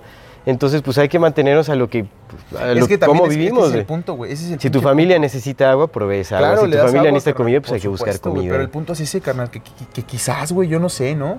Pero ¿Qué tal si todas estas cosas que dicen la banda que, que como el Richie Monster que te comentaba, ¿no? Que bueno, ya los que ve- vean el programa del viernes, pues ya vean otra cosa. Pero este vato que dice que, que, que, que- que la verdad es muy acertado con sus cosas de la invención de los dinosaurios, ¿no? Parecen ser muy ciertas porque justamente también toma muchos temas que hemos tocado nosotros, güey. Sí. Muchas investigaciones que se conectan, lo que habíamos platicado, nada más como resumen. Este vato habla de que no existen los dinosaurios y una de las cosas que, que utiliza es esta información del ex club. El ex club. El sí. ex club, ¿no? Donde estaban este, el Charles Darwin, donde estaba el abuelo de Aldous Huxley, estaban varios güeyes que son los que, los que metieron al imaginario colectivo el tema de la evolución, ¿no? Sí. Entonces, de pronto este vato utilizando esos mismos, eh, a esos mismos datos y esas mismas investigaciones, dice que los dinosaurios no existen, ¿no? Y se hace como, de alguna forma, como, dice, ay, güey, pues pareciera ser que sí o que no, pero bueno, ahí está la información, güey. Pero este mismo vato habla de que justamente vivimos en una presión en 3D, güey, ¿no? Lo que le llaman la 3D, güey. En una presión física, ¿no? En una presión en la que estamos justamente metidos en esta pinche experimentación de la que no podemos salir precisamente porque creemos que no podemos salir, porque justamente le damos demasiado crédito a este pedo. Que no lo niego, carnal, porque, güey, deja de trabajar. ¿No? Precisamente, o sea, te entiendo perfectamente, güey. Deja de trabajar porque crees que vives en una 5D. Pero, ¿y si sí? ¿Y si dejas de trabajar y es que, resulta sí es vives que en una ta- 5D? también No depende sé, de qué tipo de, ma- de, de- de Matrix estés hablando, o sea, porque también lo llevamos muy a la, a la fantasía por las películas que hemos visto. Claro. Más bien, la Matrix es el constructo social, o sea, yo sí creo que hay que romper con eso, pero sigue estando dentro del plano de interacción en el que estamos. O sea, yo ahorita no estoy en las estrellas, ni me estoy flotando en paredes, ni estoy haciendo... Pues o sea, yo- yo estás, güey, ¿no? Esta cosa Sí, pero no estoy volando, o sea, estoy, estoy aquí en esa tierra, o sea, la, la gravedad me sigue, sigue poniendo mis pies en la tierra, ¿me entiendes? Y eso es lo que estoy, o sea, y que es- no estoy abierto, estoy, que la gravedad no existe. estoy abierto a posibilidades, no he leído, si hay un paper de eso, no lo he leído. Sí, no, no, no, que dice que, la, que justamente habla de la Más bien habla que la ley de la gravedad es, es errónea, creo que o sea, es, es distinto cómo, cómo funciona la... Hay la otros gravedad. vatos que dicen que la gravedad también no existe, güey. Sí, sí he visto, o sea, como también científicos, güey. que Pero bueno, otra cosa. hay algo que mantiene nuestros pies en, en la tierra. No, entonces pues yo creo que más bien, o sea, lo que tenemos que hacer es aprender a vivir con lo que tenemos, o sea, primero, De o sea, entrada. porque queremos brincar a o entendimientos mucho más, o sea, no podemos con nuestras, con nuestras vidas Sí, sí, y sí. queremos llegar a entendimientos más lejanos, o si es el todo, si es la nada y todo ese asunto, y no podemos solucionar ni siquiera un conflicto familiar. Simón, Simón. Creo que, creo que ahí está el error. Entonces, pues también irnos hacia las, las ideas tan fantásticas que no podemos comprender y empujar tanto las creencias, o sea, como para que se acomoden con lo que queremos creer, que no sí, ningún fundamento más que nuestras ganas de creer en ello. Y lo digo porque yo, o sea, yo constantemente paso por esas cosas. O sea, yo creí en todo este tipo de cosas y no es que te digo, no lo descarto por completo porque, pues, no lo sé. O sea, están los testimonios de las personas, pero muchas de las personas que yo he escuchado directamente que me platican cosas, pues digo, o sea, dentro de su conversación, pues hay muchísimos huecos que incluso cuando vas cuestionando poco a poco dices, bueno, pues todo parece ser. No dices, no, porque parecía o fue o bueno, ya, o sea, ya cuestiones, pero viste con tanta claridad y tal, es como, bueno, ok, o sea, como que volteé y me pareció ver y entonces ya van acomodando y ya ellos solitos van rompiendo como su propia Simón, aseguración. Simón. ¿no? Entonces, yo todo lo paso más al plano de la conciencia. O sea, sí creo que en la conciencia, o sea, sí hay algo que nos conecta, o sea, porque pues, para mí es, es- es más claro en mi experiencia, he podido verlo, o sea, he corroborarlo, o sea, de Sí, muchos sí, sí. acontecimientos de las personas que Ay. piensan en alguien y les llaman. O de, oye, no manches, estaba pensando en ti, o sea, de sueños compartidos, cosas así que se, se mueven más en el plano de la conciencia. Entonces sí creo en este tipo de seres que se mueven más en, en el plano de la conciencia y por eso es que son tan compartidos por culturas en todo el mundo, porque son símbolos de- de- del inconsciente colectivo y tienen cierta... eh, eh, eh, tienen, o sea, sí, sí generan cierta interacción, pero no creo que sea tan real como lo, como lo empujan muchos ocultistas, porque también es algo que se empuja muchísimo y eso ya me hace dudar aún más todavía. Entonces, o sea, no lo puedo descartar, o sea, no voy a decir, este güey me está mintiendo, pero pues yo sí lo voy a dejar abierto a la duda porque, o sea, no sé, no me, dentro de mi lógica, mi lógica, o sea, algo propio, no encaja, o sea, hay algo que digo, o sea, ¿por qué en todas estas cuestiones siempre hay tanta falta de claridad? ¿Por ¿Qué necesidad de permanecer en, en- en lo oculto? ¿Qué necesidad de permanecer? Y el campo de la conciencia, todos, todos lo tenemos como experiencias. Es súper común que las personas tengan como ciertos sueños en donde eh, eh, se, se- se anticipan a ciertos eventos. O sea, es más común, ni siquiera es tan, eh, eh, tan raro. O sea, yo creo que todas las personas en un, un punto de nuestras vidas hemos tenido esas sincronías, esos momentos donde nos conectamos en pensamiento. Pero no todas, güey. Justamente no todas, güey. Por eso los científicos no creen en esas madres, porque no, no tienen eso. Y yo, yo, No todos, güey. No No, todos. es, es que mira, hay muchos científicos que son escépticos que sí han tenido esas experiencias, pero lo descartan como, o sea, más bien lo hay dicen, otros no, dicen es, no. es producto de la coincidencia o lo, lo ponen en probabilidad o quién sabe Y hay qué otros rollo. que no, güey, y hay otros que no. es lo que te digo. Pero vi- sí vivimos esas experiencias. Sí, y hay otros que no, güey. Y hay otros que no. Y porque no la experimentes no quiere decir que no es lo, lo que hablábamos de la experimentación de la realidad, que es real y que no, ¿no? Pero, es verdad y que no. Pero, pero a lo que voy, o sea, al final, o sea, muchas de, te- es, a lo que, es lo que te digo, o sea, muchas de las personas que dicen haber visto este tipo de seres, ya cuando se les cuestiona, ni siquiera están tan seguras de, de saber lo De que realmente claro, vieron. Claro, por supuesto. Es bajo circunstancias muy dudosas, Sí, muy sí. extrañas, muy empujadas, ¿entiendes? sí, sí. Entonces eso es muy diferente. O decir, no, intoxicadas y sí, Exactamente. luego, luego manita que sale muy noche. o los borrachos "Verga", que vieron al charro negro y esas Sobre madres. todo los borrachos que vieron al charro negro, ¿no, Simón? Exactamente, entonces Pues es, no es sé, güey. Mi papá, mi papá me cuenta que una vez iba en su burrito, carnal, de, muy, de 8 o 10 años, carnal. Y mi papá a los 8 o 10 años ya era un hombre que trabajaba, porque a los 12 se fue a trabajar a la Ciudad de México. No era un niño, carnal, era un hombre.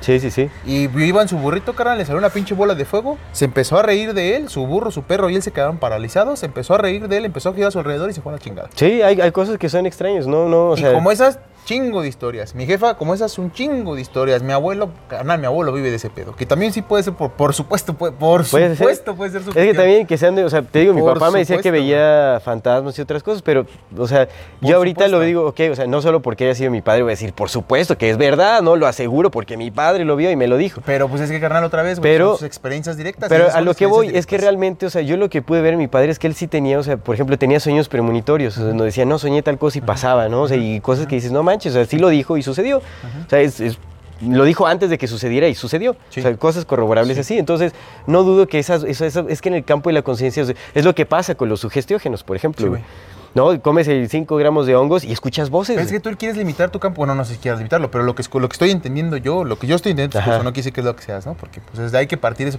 Creo que también es importante como que este tipo de conversaciones en las que evidentemente no estamos de acuerdo, ¿no?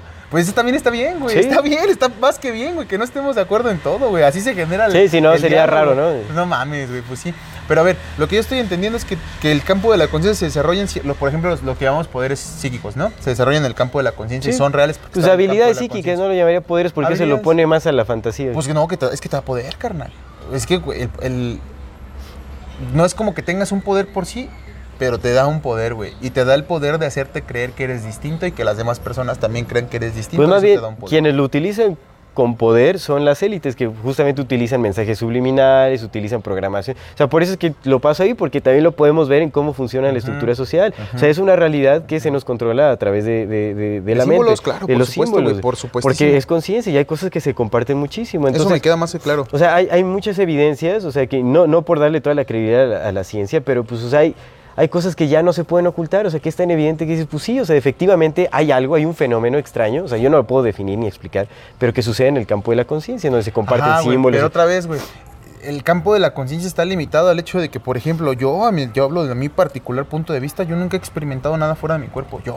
Ajá. Yo nunca he experimentado. Mis sueños son adentro de mí, güey. Mis sueños siguen siendo yo, carnal. Aunque me convierta en otra chingadera, sigo siendo yo experimentando ese pedo. Pero mira, te invito a que lo intentes, güey, porque hay técnicas para poderlo hacer. Sí, lo voy a. Ahora, ¿qué técnicas tienes para ver Ahora, pero déjame para ver terminar. nahuales o para ver Pero deja- gnomos o déjame para ver terminar, güey. Déjame terminar. Nada más Ajá. es como que yo nunca he experimentado nada fuera de mi cuerpo. Sí. Y como nunca he experimentado nada fuera de mi cuerpo, todo lo que mi conciencia me hace hacer a mí es parte de todo, güey. Todo eso está en mi conciencia. Eso esta madre la estoy experimentando. Sí, sí, por supuesto. Yo no la estoy experimentando como montaña. El día que lo experimente como montaña ya podré decir, pues ya soy una montaña, ¿no, güey? No mames, qué chingón es ser montaña, güey. Pero en este punto de la vida yo no he experimentado nada fuera de mi cuerpo. Y como no he experimentado nada fuera de mi cuerpo, la conciencia que me hace hacerme consciente de que soy y existo, carnal, también me hace ser consciente de que toco ese pinche vaso, güey. La misma conciencia que me hace generar un símbolo que compartimos, ¿no? Porque sí lo hacemos, güey. Compartimos símbolos y compartimos signos, claro, güey. Por supuesto, güey. La sincronía está ahí, güey, ¿no?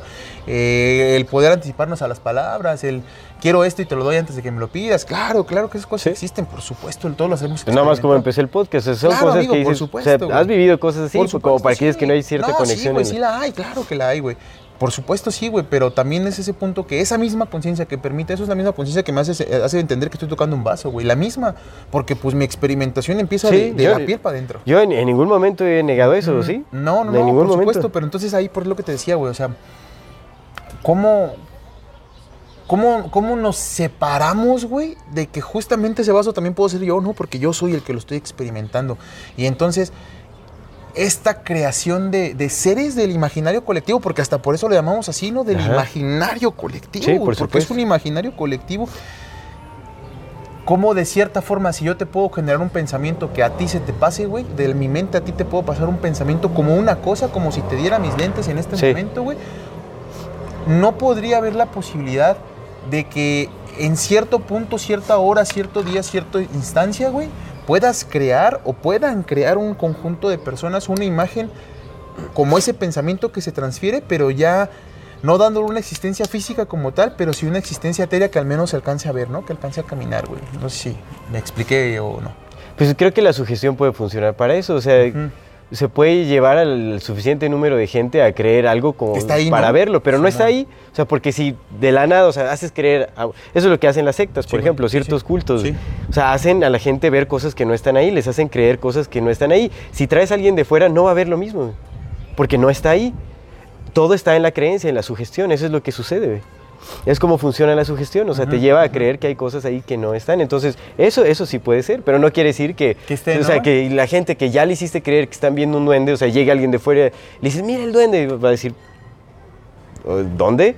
Es como, mira, el duende no nos está aventando piedras. Eso no crea realidad. No, Sí, no es- hemos, no hemos creado. es un no tipo hemos- es un tipo de realidad. que tenemos dinero. Es un tipo de realidad, ¿cómo? No hemos creído todos que tenemos dinero y no todo nuestro constructo, no, to- no todo nuestro constructo Sí, pero, pero, pero sí te das cuenta que es, es distinto, ¿no? O sea, o sea, porque ahorita pon tú que todos empezamos a creer en, en los gnomos y en los Simón. duendes y todo. No por eso quiere decir que los veamos. Podemos empezar a vivir como si, como si fueran una realidad y crearles sus casitas y hacerles tal y entonces empezar a sugestionar lo suficiente para decir, mira, ya se llevó la comida. O sea, pudo haber sido un cacomixle o algún mapache que se llevó ahí la comida y dices, mira, fue un duende, sí están los duendes. Entonces todos empezamos a hacer casitas de duendes y entonces empezamos a vivir como si fuera... Porque eso es lo que pasa. Sí, sí, sí, o sea, el dinero.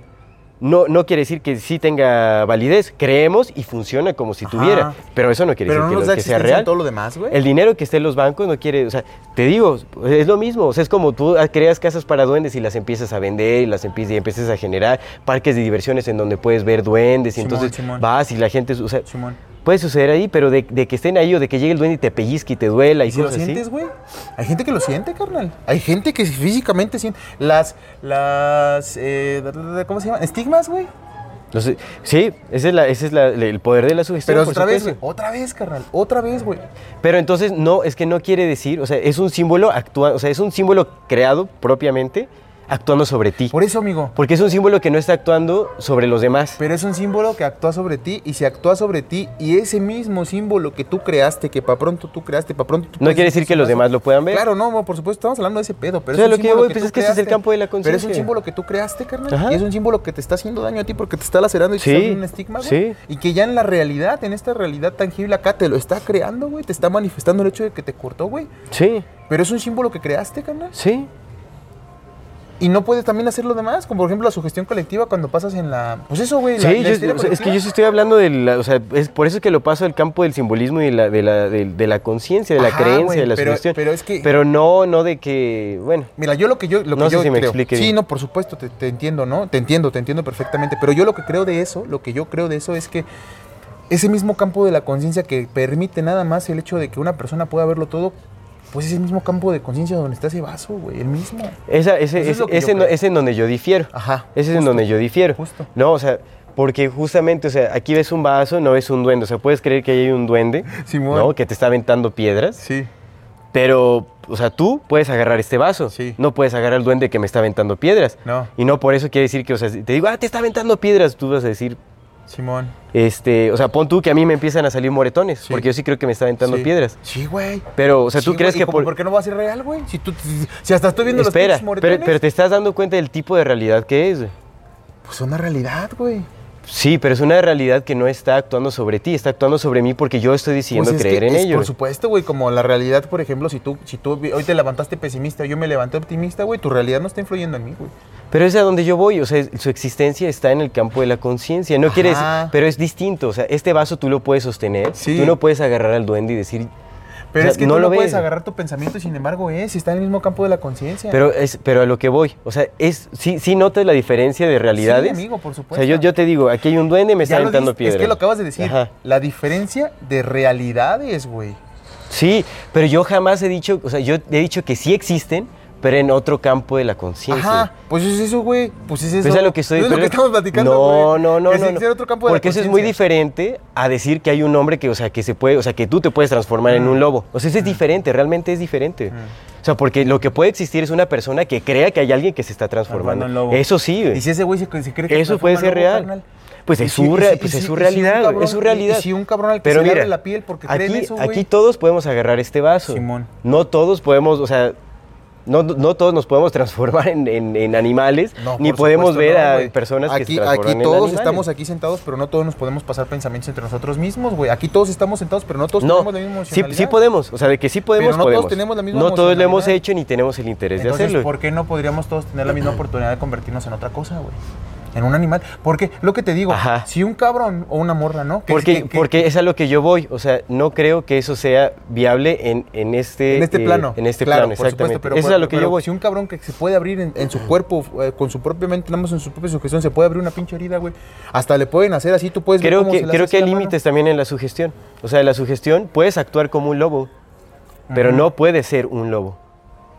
No lo sé. Creo que, creo que necesitaríamos en esa parte, güey, como hacer lo que, te- la- lo que hemos platicado, la Y mira- investigación de campo, güey. Creo que eso es lo que Sí, nos un pero, pero, o sea, no, te- te- yo te apuesto que no vamos a agarrar un, knows? hombre y convirtiéndose en- knows, carnal? No lo sé, no lo sé. Ese Carnal, sí te darías cuenta que seríamos los primeros en, en millones de millones en... Siempre hay uno, siempre hay un primero. Siempre hay un primero para todo, güey. Siempre lo hay, carnal. Siempre Pues lo no hay. para todo, creo que esa es una frase muy generalizada que pues, Siempre no un aplica, no aplica para todo. güey. Siempre va a haber un primero para todo. Siempre hay un primero para todo. Si no hay un principio, no hay un final.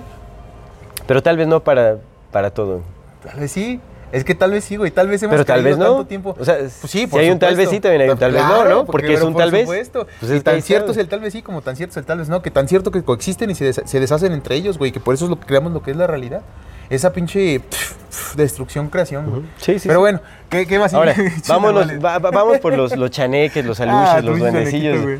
También creo que es, eh, pues bueno, ¿qué, es lo que se dice los, duendes, no? O sea, los duendes se dice muchísimo que viven en entornos naturales. En aguas, ¿no? En aguas. En aguas, en bosques, Simón, en selvas, en junglas. Simón. Digamos, los aluches es como el, el símbolo que existe para los, Los para los mayas, mayas. ¿no? Simón. Ajá, los chaneques son para los nahuas, para el pueblo Ujú. nahua, ¿no? Que es igual. Vemos que los, los celtas, los, eh, los irlandeses, bueno, toda la cultura celta, también los duendes y todo, o sea, todo Sí. este tipo de cosas Sí, es, sí, es compartido. Sí, sí. Es un simbolismo compartido en, en todo el mundo. Sí.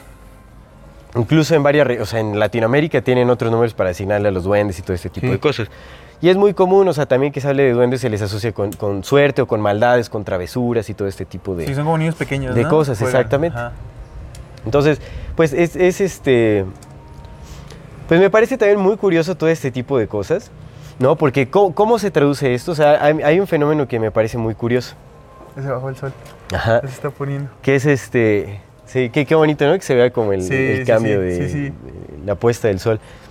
Me parece muy curioso, ¿no? Como o sea, se, les, se les asocia siempre como con travesuras y, y, y- y, mm, lo que me parece aún más curioso es cómo se ha traducido. O sea, justamente, y es que esa- eso es lo que a mí me lleva a pensar que pues tan, tan suceden este tipo de cosas que no se ven en, en la vida real así, los, los, o sea, no son tangibles, no son pellizcables los duendes, digamos, que hay una cultura de comprar como pequeños muñequitos Ah, duendes sí, y todo sí, eso. los trolls, Los ¿no? trolls Sí. y todo ese rollo. Y dices que, bueno, ahí habita el espíritu del troll y les tienes que dar de comer y todo Y eso. si no te hacen maldades. Y es- eso es el, el mejor ejemplo de la sugestión. Simón. El mejor ejemplo, ¿no? O sea, de, de creer y todo ese asunto. Simón, Simón. Entonces yo, yo quiero contar una experiencia chistosa. ¿no? Porque está, está muy curioso. ¿Cómo, o sea, Aquí cómo, traigo mi troll, mira. cómo- o sea, sí creo en los principios de la manifestación, sí, Sí, creo en la supuesto, sugestión. O sea, la sugestión manifiesta cosas, por supuesto. Pero hay de cosas a cosas. Y creo que hay principios también. O sea, hay ciertas cosas que no podemos... eh, eh, Hacer. Ajá, o sea, se manifiestan en, en- en ciertos campos. O sea, o hay, hay cosas que, que- que puedes atraer, hay cosas... En Sí, fin. sí, sí. Hay muchas formas de manifestación, pero hay, hay ciertas reglas, o sea, porque pues por eso hay ciertos ordenamientos, ¿no? O sea, por eso, Por eso eh, aunque todo está hecho claro. de lo mismo, o sea, por eso la mesa es una mesa, el muro es un muro, tú eres esa, yo soy Aldo. ¿no? O sea, por eso tenemos nuestras diferencias, la diversidad. O no hay ¿no? diferencia de nada y todos estamos creyendo que sí. Pues crea- creámoslo o no creámoslo, incluso aunque tú digas, no, o sea, pon tú que ya nos dicen que no hay nada, güey. No por eso vas a tener que, vas a poder dejar de interactuar. Sí, no, no, no. Como si ya no hay nada, o sea, vas a tener que seguir verga. comiendo, vas a estar bebiendo, caminar, ¿no? O sea, yo, yo una vez me, me preguntaba, me preguntaba a mi pareja y me decía, y le hablamos de, de que no existe nada, ¿no? porque pues yo, yo sí creo que no existe nada, güey. Pues es mío y pues eh, que cada quien crea lo que quiera creer, ¿no? Pues está libre, yo creo que no hay nada y está chido. Y le- me decía, pues entonces no hay nada. Le digo, pues no. Dice, entonces y los besos y los abrazos y eso tampoco. Le digo, pues no. Pero eso es lo chido. Que se sienten como sí. Y bendito Dios porque se sienten. Porque no hay nada y sin embargo los podemos dar. Y eso a mí, eso a mí me, me- me- me- me da significado a la vida, ¿sabes? Que aquí no haya nada y sin embargo podamos estar platicando, güey. Para mí es maravilloso, carnal. Para mí es milagroso, güey. Sí. Que aquí no pues, haya nada y estemos Pero aquí, pues güey. bueno, al final eso es, eso es como una... eh, es tu idea de lo que es la nada, porque al final estás describiendo la nada como un todo. Pues ¿no? sí. Y al final es una contradicción que pues, te lleva, mejor no defines nada y solo vives lo que tienes que vivir. Pues es un es. y, es- y ahí es un está. es, o sea, porque al final, o sea, cómo estás actuando no es como si no hubiera un nada. No, por supuesto no. No, o sea, al Como- final, o pues sea, un tus, emo- tus emociones detectan Sí, como si fuera un todo, o sea, ves una persona y sientes cariño, Sí. ¿no? O sea, Sí, güey, pero lo chingón es que no hay nada, carnal. Y sin embargo se siente. pues qué no bonito. puedes asegurarlo. Pues sí, son todo. O sea, nada, puedes, puedes decirlo como que es tu creencia, pero no puedes asegurarlo. Pues o es sea, porque si es. O sea, e- es por eso que pues mejor no definirlo, o sea, porque es que es o es eso, un todo, o es una nada, no o es ambas. definir, no se pues, puede, pues es por eso, es- por eso es mejor no definirlo, es lo que es, es lo que es, y ya. es, güey. Es lo Nada que más. Es, es lo que es. Pero en Pero eso bueno. lo que es lo que es. Es lo que es, güey. Sí, es lo que es, por eso es lo que es. Es lo que es y definirlo, pero bueno. Sí, de tu, tu tenías Quiero, o sea, porque bueno, hace unos meses antes de tener como el- la ruptura más fuerte de los, con los, del estudio de los jesuitas y todo este asunto, pues yo me estaba entregando mucho también en las creencias del ocultismo. O sea, te digo, es que eso es lo que pasa también con el poder de la sugestión y todo eso. O sea, Rudolf Steiner haciéndole creer a todo el mundo que hadas por todos lados y que son súper reales. Pues y todo- Disney, loco. todo ese tipo de cosas, ¿no? Que, o sea, Disney hasta te lo pone en el campo de la fantasía, pero lo que hace es preñar la mente de símbolos. claro. Pero bueno, entonces, hace unos meses fui con, con Sally, mi pequeña, fuimos al primer festival pagano de Toluca. Ah, Simón, sí. Entonces fuimos por ahí y este, Sally vio unos pequeños duendecitos, así como verdecitos y todo ese rollo, ¿no? Cada uno tenía su nombre y tenía sus funciones y todo ese asunto. Simón. Entonces ella me dijo, ah, pues hay que comprar uno y que quién sabe qué. Le dije, ah, bueno, vamos a comprar unos, ¿no? Y ya entramos a la rifa. Una rifa que sí me gané con el poder de la manifestación. Simón. En fin, este, eh, compramos el, el este duendecillo que ya lo escogió y todo ese asunto. Pues resulta que ese duendecillo era como el, eh, supuestamente se manifestaba en formas de animales. ¿no? O sea, Oh. él era como cuidador de los animales y los quería Ajá, mucho y todo ese ajá. asunto. güey. Los quería mucho. Ah. Ajá, entonces, eh, eso es algo muy curioso. No, No quiero decir que sea a raíz de eso y tal, pero es curioso cómo funciona la sugestión o posiblemente la, la- el- la manifestación a través de la creencia o una coincidencia, yo qué sé. Pero bueno, esa noche que llegó ese, ese duendecillo, ¿no? Ajá. O sea, porque supone que lo que decía, o sea, te, te decía, no, probablemente puedas ver animalitos después de que tengas este duende y tal, ¿no? Y que hay que pasearlo y que quién sabe qué madre, ¿no? Pues no, ni lo paseamos ni nada, o sea, pues está, es como un bonito muñeco y ya, o sea, yo siempre lo vi desde ese momento, ¿no? Pero, este, bueno, estaba como esa, pero estaba como esa creencia. Dices, bueno, pues vamos a ver qué tal que es el, este, o sea, que sí, eso es real, ¿no? O sea, que, Simón, Simón, ¿no? sí, sí, sí. Pero más desde la intención, está como el ser, tal vez se, se- ahí se inculca un ser y empieza a habitar la casa y quién sabe qué es rollo. Pero bueno, algo que me pareció muy curioso es que a partir de esa noche, en la casa, o sea, yo nunca había visto ratones en la casa, pero a partir de esa noche, de que llegó el duendecillo, me pareció muy curioso porque yo estaba pues en una noche de estudio Ajá. me saqué mucho de onda porque vi como algo moverse en las escaleras y dije, no manches, o sea, vi como una cosa chiquita moviéndose en las escaleras. Dije, "Los duendes no, que no manches, existen". Hinche duende, ¿no? y después puse más atención Ajá, ajá. y vi un ratón ratoncillo. que estaba como brincando la- los escalones y dije, hinche ratoncillo, ¿no? ¿Qué onda con este ratón? Ajá. Y, o sea, y fue súper raro, ¿no? Y de ahí se me vino a la mente, o sea, porque al primero pensé que era el, el duendecillo este y después dije, el animal, dije, pues puede haber una relación, ¿no? Decían Sí. que supuestamente atraía a los animales y este rollo. Sí. Entonces vi como al ratoncito, ese rollo, ya intenté como espantarlo un poco, que se saliera, se salió y ya, ¿no? Pero a partir de ese momento, a partir de ese momento no ha dejado de haber ratones. No ha dejado de, antes no había ratones, después sí hubo ratones, ¿Después del aunque, ajá, Pero que no los acaba de pasear, ¿verdad? no les acaba de Ya que te pasar. estoy diciendo, güey. Que también tú muy Rudolf y lo que quieras, güey, pero saca a a tu troll. Pero mira, es que es un duende, no es un troll. Pero bueno, en fin. O sea, me parece curioso porque eso, o sea, más de una coincidencia o- a través de la sugestión se atraen algunas cosas que puede ser. Pues se es que la sugestión es muy poderosa. Uy, uy, uy.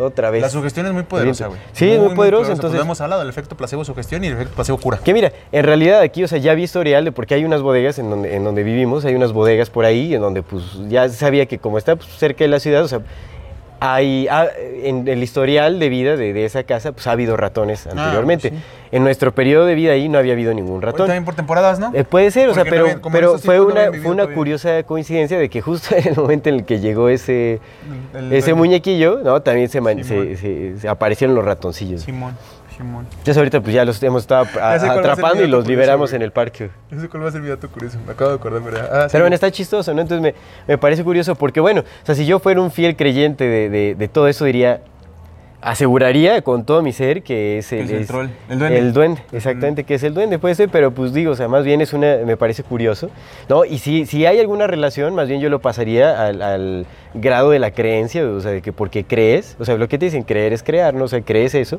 se manifiestan ciertas cosas. O a lo mejor no en sacas relación por, a- ¿por qué no sacas a pasear a tu duende, güey? Pues sí. sácalo.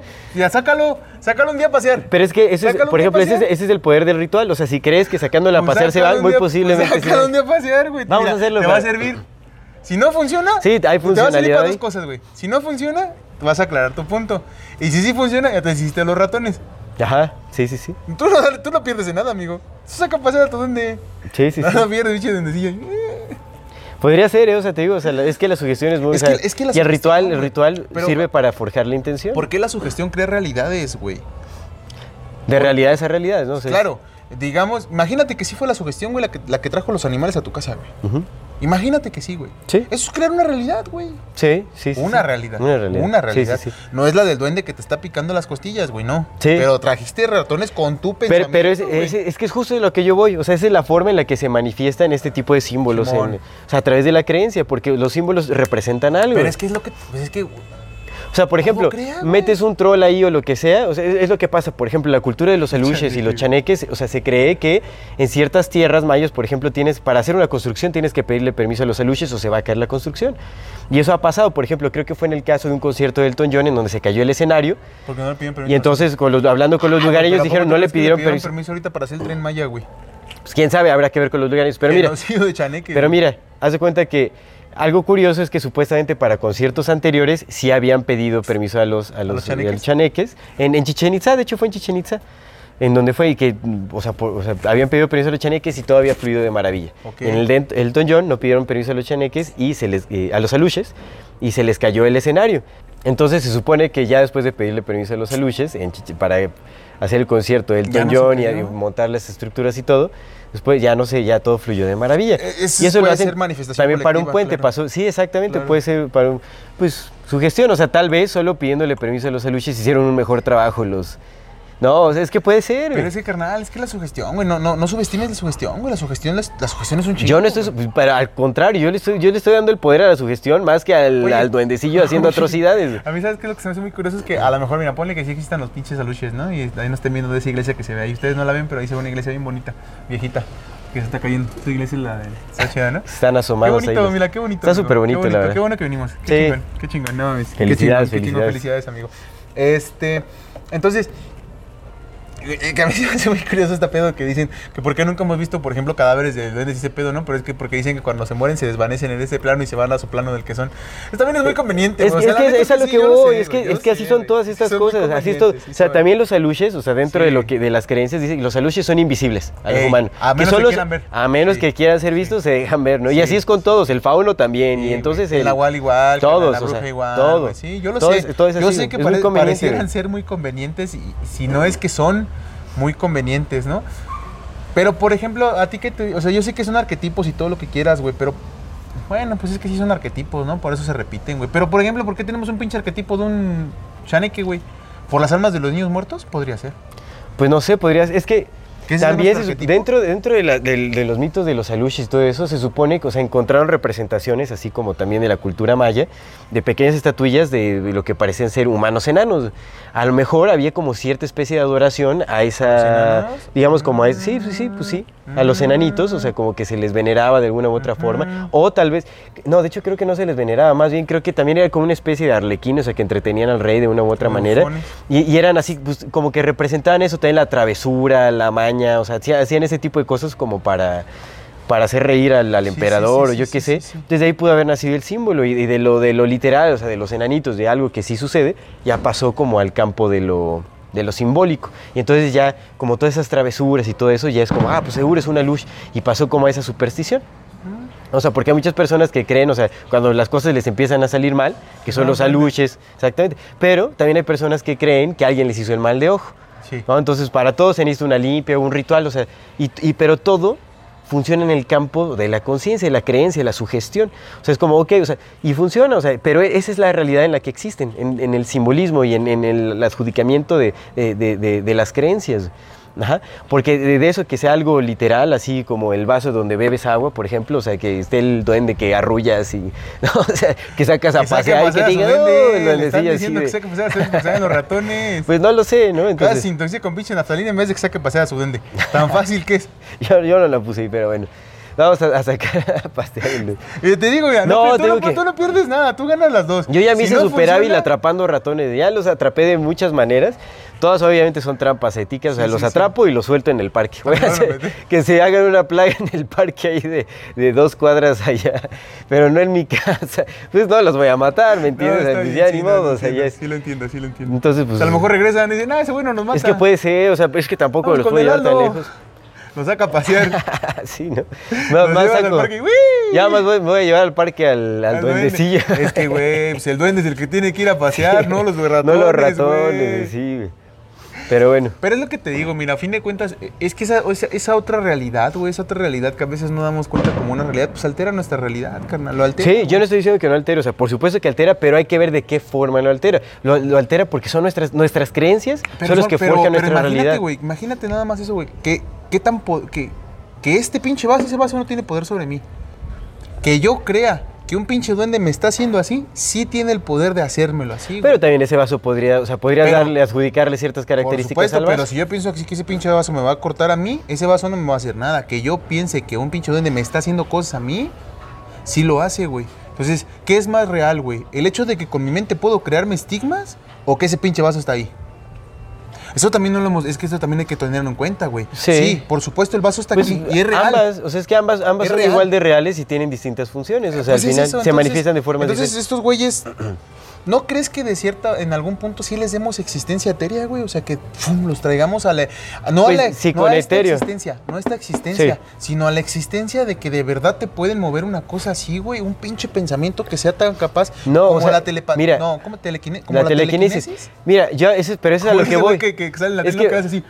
O sea, es que mira, pon tú, si tú crees que hay alguien que está moviendo algo, Sí. Al final eres tú el que lo está haciendo, son tus Sí, creencias. eres- entonces, el que tiene el potencial de hacerlo eres tú, no el duende. Ajá. O sea, lo que está moviendo eso es tu creencia. Sí, güey. Nace de ti. No, no, sí, güey. Es tu sé, potencial, güey. pero tú no un duende moviendo Por eso. ejemplo, este, como este concepto de los egregor. Ajá. que son estos pensamientos que creamos y que, te- que les damos existencia y les damos vida no, no material, carnal. Porque acuérdate, acuérdate lo que dice el diccionario, güey. Sí. Eso es lo que dice el diccionario. Y eso es nuestra lengua, define nuestra realidad. Eh, crear, güey, es darle existencia a una cosa. Darle existencia a una cosa. Sí. Nada más. Por eso te digo, la Y- existencia en el campo de y las la ideas. cosa, claro, y la cosa puede ser física o, o no física, material o inmaterial, tangible o intangible, real o fantasiosa. Básicamente una cosa es cualquier cosa, güey. Sí. Tú eres una cosa, la misma forma que es una cosa, igual que este pinche chanequito. Sí, o sea, por eso cosa. yo no niego su existencia, más bien, o sea, creo no- en la existencia en otro plano. o Ajá, sea, y no crees que en ese otro plano que los creemos, de pronto no los podamos manifestar hasta físicamente, güey. Hasta para que a lo mejor otra persona Es- los eso, pueda es- ver. eso sí no lo creo. ¿No crees tú No. eso? O sea, que otra persona los pueda ver, te digo, o sea, si, si pensamos que se pueden compartir símbolos, se pueden compartir, Simón. si hay comunicación no local de, de conciencia a conciencia, en ese ámbito sí. O sea, se puede, es lo que ¿Y es- no se vuelve explicaba la especie de anécdota. realidad? Es una especie O sea, de... no, no, no, yo no, de verdad no los nahuales, ¿no? Pero Porque quienes están, es que se es- exactamente. Estos güeyes. Pero, pero ahí quien realmente está actuando son las, las personas involucradas, eh, es la creencia de las personas. Son las personas. La creencia. Y cuando las personas mueren y la misma creencia se queda ahí, güey, ¿no crees que en algún punto ese, que sea tanto, güey, tanto pe- y pe- tanto pero es tiempo que es una, es se una quede existencia arquetípica. O sea, es a lo que voy, en el Ajá. campo de las ideas. Pero eso. hasta ahí llega. O sea, y es una existencia muy distinta a la de algo... Es que, es que ese hasta ahí llega, carnal. Según Platón, güey, eso- ese, ese hasta ahí llega no es. Según Platón, güey, la idea del vaso más, es más real No. que el vaso mismo. Eso es lo que Eh, dice en- Platón. en- ok, entiendo, sí, sí, o sea, sí, porque sí. al final, o sea, el- la función que le hemos dado al vaso, Es ¿no? menos real que lo que el vaso es. O sea, porque sí, exactamente, porque el vaso es, es- es esto, pero eso podría no ser un vaso, podría ser cualquier cosa. una idea, güey. Sí, o sea, La idea del vaso que eh, está o sea, lo volteas y se puede sentar un duende ahí. ¿Me entiendes? está. Exactamente. Pero Ah, mira. Ah. o sea, pudo haber sido cualquier cosa, o sea, no creí que fuera un duende, dije, ¿quién viene? O- ¿Eso qué? Mira, ahí, ahí hay un abejorro. A los Ahí abejorros son reales, güey. Mira. Sí. Es a lo que voy, o sea, lo ves, ¿no? Dices, es un abejorro, no es un duende o un hada que vuela por ahí. güey. ¿Qué tal si es un hada? ¿Qué tal si así son las hadas y tú no crees que sea? Pues es lo que pasa, dicen, las hadas Sí. también se pueden disfrazar de insectos. Es como, pues, tal vez es solo un insecto. no, o sea, es como... Es que las hadas son invisibles. Es que por eso pueden ser no exactamente, o sea, todo No es súper pueden existir, ¿no? todo es súper O conveniente solo para, pueden o sea, ser. es que este tipo de mitos se crean para que realmente le puedas dar la vuelta a cualquier tipo de, de escéptico, ¿no? O a cualquier tipo de, de duda. Es como, no, porque pueden hacer esto, ¿no? Es como, ¿por qué no hay esqueletos? No, porque, o sea, desaparecen, sí, se van al campo, a la dimensión De las ideas. De las dos, o sea, y es como, ¿y por qué? O sea, porque, o sea, tú no los ves porque no, no dejan que tú los veas. Y si son creados de ideas, güey, no sí tendría sentido de que cuando se mueren, o sea, el que se muere, como lo que dicen estos Pero es que son ideas, son ideas, o sea, no son algo... Pero es que otra vez, Físico. güey, es que otra vez, el, el- según el Platón, carnal, y, y- y- y todos los estudios después de Platón, que básicamente lo tomaron a ese güey, güey. O sea, los arquetipos siguen siendo las ideas de Platón, güey. Según el Platón, esas ideas son más reales que esta sustancia. Son las que le dan sustancia a estas cosas. O sea, no es como que, ah, nada más es una idea. No, las ideas son la realidad y esto nada más es una Sí. manifestación de esa Sí, verdadera pero la forma de interacción es muy distinta, eso es a lo que yo voy. O sea, que el tipo de influencia que puedan, pues es el dinero, es lo que te- o sea, el dinero rige el mundo Sí, güey, básicamente. por supuesto. Pero y es, y es algo muy ilusorio, o sea, Es una se idea, basa- ¿no? es una idea. Y es una idea. Y, pero Y es, es- más, es la idea, lo- es güey. la idea, Claro. exactamente. Pero es a lo que voy. O sea, si suficientes personas creemos en eso, o sea, pues de- definitivamente va a tener muchísimo poder la creencia. No, no quiere decir que vayamos a ver duendes corriendo así y, y pateándonos en las noches, la- o sea, más porque les caemos mal o yo qué sé. güey. ¿Qué le creemos, ¿Me entiendes? Tú, O sea- güey, yo sí creo en ello. O sea, pero de que puede tener impacto la idea, o sea, de que puede ser No, sí, sí, sí, eh, tan real al grado de que que cambie una Sí, sí, cultura sí, y todo ese asunto, o sea, Sí, sí, claro. digo, tan es así que hay ciertas poblaciones en donde, pues, no, o sea, se crean, o sea, hay gente que se va al bosque y, y hacen las casas de duendes y todo, y hay como tours y todo ese rollo, o sea, eh, ahí ves, o sea, qué tan real puede ser para muchísimas personas. Gargamel güey. no se volvió loco con los pitufos porque no los podía catapar. Ándale. Ah, sí, pues sí. Sí, güey, sí, sí hay. Todo era una alucinación de ese cuate, ¿no? Gargamel, pues era brujo. La güey. manita muscaria. Era brujo, sí, güey. No mames. Por eso, aléjense de los enteógenos. Vivía con su gato, pobrecito. Pero no, sí, sí te entiendo, sí te entiendo, por supuesto te entiendo. La única cosa es que yo creo, yo, o sea, yo, eso, y eso igual son puras, pues, puras pinches Y especulaciones. mira, aún así no descarto la posibilidad de que en algún día alguien llegue así con el duende de las greñas y digan, miren, aquí está. ¿Y ¿Por qué no podemos ser, nosotros, güey? ¿Qué Pues, tal si sí? No le estoy descartando, pero bueno. ¿Qué tal, qué tal si llevas a pasear a tu duende Carnal, que te- sí? lo que sí te voy a decir es que yo tengo intereses más grandes, o sea, de capturar que duendes. capturar duendes. Y es a lo que El voy. Muchas de esas creencias lo que hacen también son distractores, o sea, nos Sí, llevan, o sea. la superstición puede ser muy perjudicial para la humanidad. Bueno, mira, pero también, también, o sea, también... eh, Carnal, tienes a cientos de personas persiguiendo un ave creyendo que es un nahual en lugar de que se, no sé, o sea, que hagan algo de me da productivo. mucha tristeza ese pedo, carnal. Que, pero, güey, ¿qué tal si de, qué tal si de pura chingadera sí resulta que las brujas sí se, un- algunas sí se convirtió en lechuza y condenó a todas las demás por Pero lechuza? mira, lo que te digo es que, o sea, yo, yo podría creer más, o sea, esto es opinión personal, en que tal vez una, una bruja esté en un trance y, se, y adoptó Se la conciencia de una ave claro. y entonces va y visita y puede, tal vez pueda hasta manipular al Claro, animal, ¿no? O sea, porque si claro. hablamos, o sea, tal vez hay mayor poder en, en- en la conciencia, digamos, humana, o sea, como Metafísica, capac- digamos, la ¿no? capacidad de... Eh, o sea, eso lo podría creer más que a que A que se tire sus miembros y... tal. Exactamente, ¿no? Sí, a huevo. Y en algún momento yo ya ah, llegué a creer en todo eso. Te digo que constantemente revisito mis creencias. No quiere decir que lo que estoy diciendo ahorita vaya a ser lo que crea el próximo año. Tal vez el próximo octubre diga, adivinen pasear a mi qué, duende. Aquí traje mi lo duende. traigo. ¿Ya vieron cómo se movió? y Señor, escucharon, ¿ese duende del que escucharon, escucharon lo que dijo. puede ser, ¿no? O sea, puede ser. ¿no? ¿Quién sí sabe, entiendo, no? sí te entiendo. Sí. Pero Además, al además, final- por ejemplo, todas las historias de que han capturado hadas y duendes han sido bien falsas, güey. Todas. súper falsas, todas. fotografías también así súper manipuladas y todo. O sea, que dices, Pero otra vez, güey, la investigación es la investigación y te digo, no, no vamos a sí. ir a buscar, duendes, o sea, no vamos a ir a los cazaduendes, güey. Pero eventual, evidentemente, por ejemplo, si vamos a ir a comunidades y ese pedo, Sí, pues hablar, testimonios y todo, claro, sí, por supuesto. Yo sí tengo interés, o sea, no lo descarto ni nada, ¿no? Pero Te digo, sea, llevas a tu duende, a lo que te voy. a tu duende, güey, es que cuando hablamos... Exactamente. Ahora vámonos con la Llorona. Ah, la la Llorona también me parece, me No, parece como... escuché a la chillona, güey. Exactamente. Y una persona también me escuchó. Pero mira, te pregunto, ¿escuchaste a la llorona? O sea, ¿qué te consta? Dijo, ay, mis hijos, soy No, la llorona. tú, Dijo, güey, no mames. soy yo Buenas la llorona. tardes, soy yo la soy- llorona, güey. ¿A qué te hace pensar que es la llorona y no una mujer que estaba llorando pidiendo ayuda? Soy, güey? soy la llorona y vengo con el Sí, eso, eso es a lo que yo, mira, yo creo que esto también puede hacer daño, ¿no? Incluso puede privarnos de ayudar a una mujer que está sufriendo realmente en las calles llorando porque algo le pasó. No, sí te voy a decir Y que no salgas porque te da miedo pensando que es la llorona. la diferencia de que yo, yo a esta vez, güey, porque lo que te digo, güey, ahí donde yo vivo, carnal, pues yo estoy acostumbradísimo desde bien morro a escuchar a mujeres llorando, güey. Porque pinche barrio está culero, carnal. Sí. Está culero, güey. Y he escuchado quejidos, llantos, gritos, peleas, gatos cogiendo a lo pendejo en mi balcón, güey. Hay, hay gritos muy Yo lo sé, únicos. pero sí, güey, pero es que este sí fue muy, sí fue un poco distinto. Mira, te voy a decir por qué yo no creo en la llorona. O sea, la llorona es, es un mito que es, es, eh, o sea, bueno, no es que te digo, creo en el símbolo de la llorona porque Sí. es un arquetipo. Sí, güey. O sea, en, en España se conoce como la dama de blanco. Ajá. El mito de la llorona, o sea, también es, es- este, eh, previo a la conquista también. güey. o sea, en, en el eh, Fray Bernardino de Sagún narra el un mito de Coatlicue, de la Tonantzin, que se aparecía, o sea, se apareció frente al templo de Huitzilopochtli A llorar por eh, sus hijos, ¿no? A llorar por sus hijos, ¿no? Pues, eh, eh, avisando de, de que justamente los iban a despojar de sus tierras. Pero todo ese en específico sí pudo haber sido una pinche creación del Fray Bernardino para que los demás aceptaran que ya esta señora había llorado porque iban a perder, güey.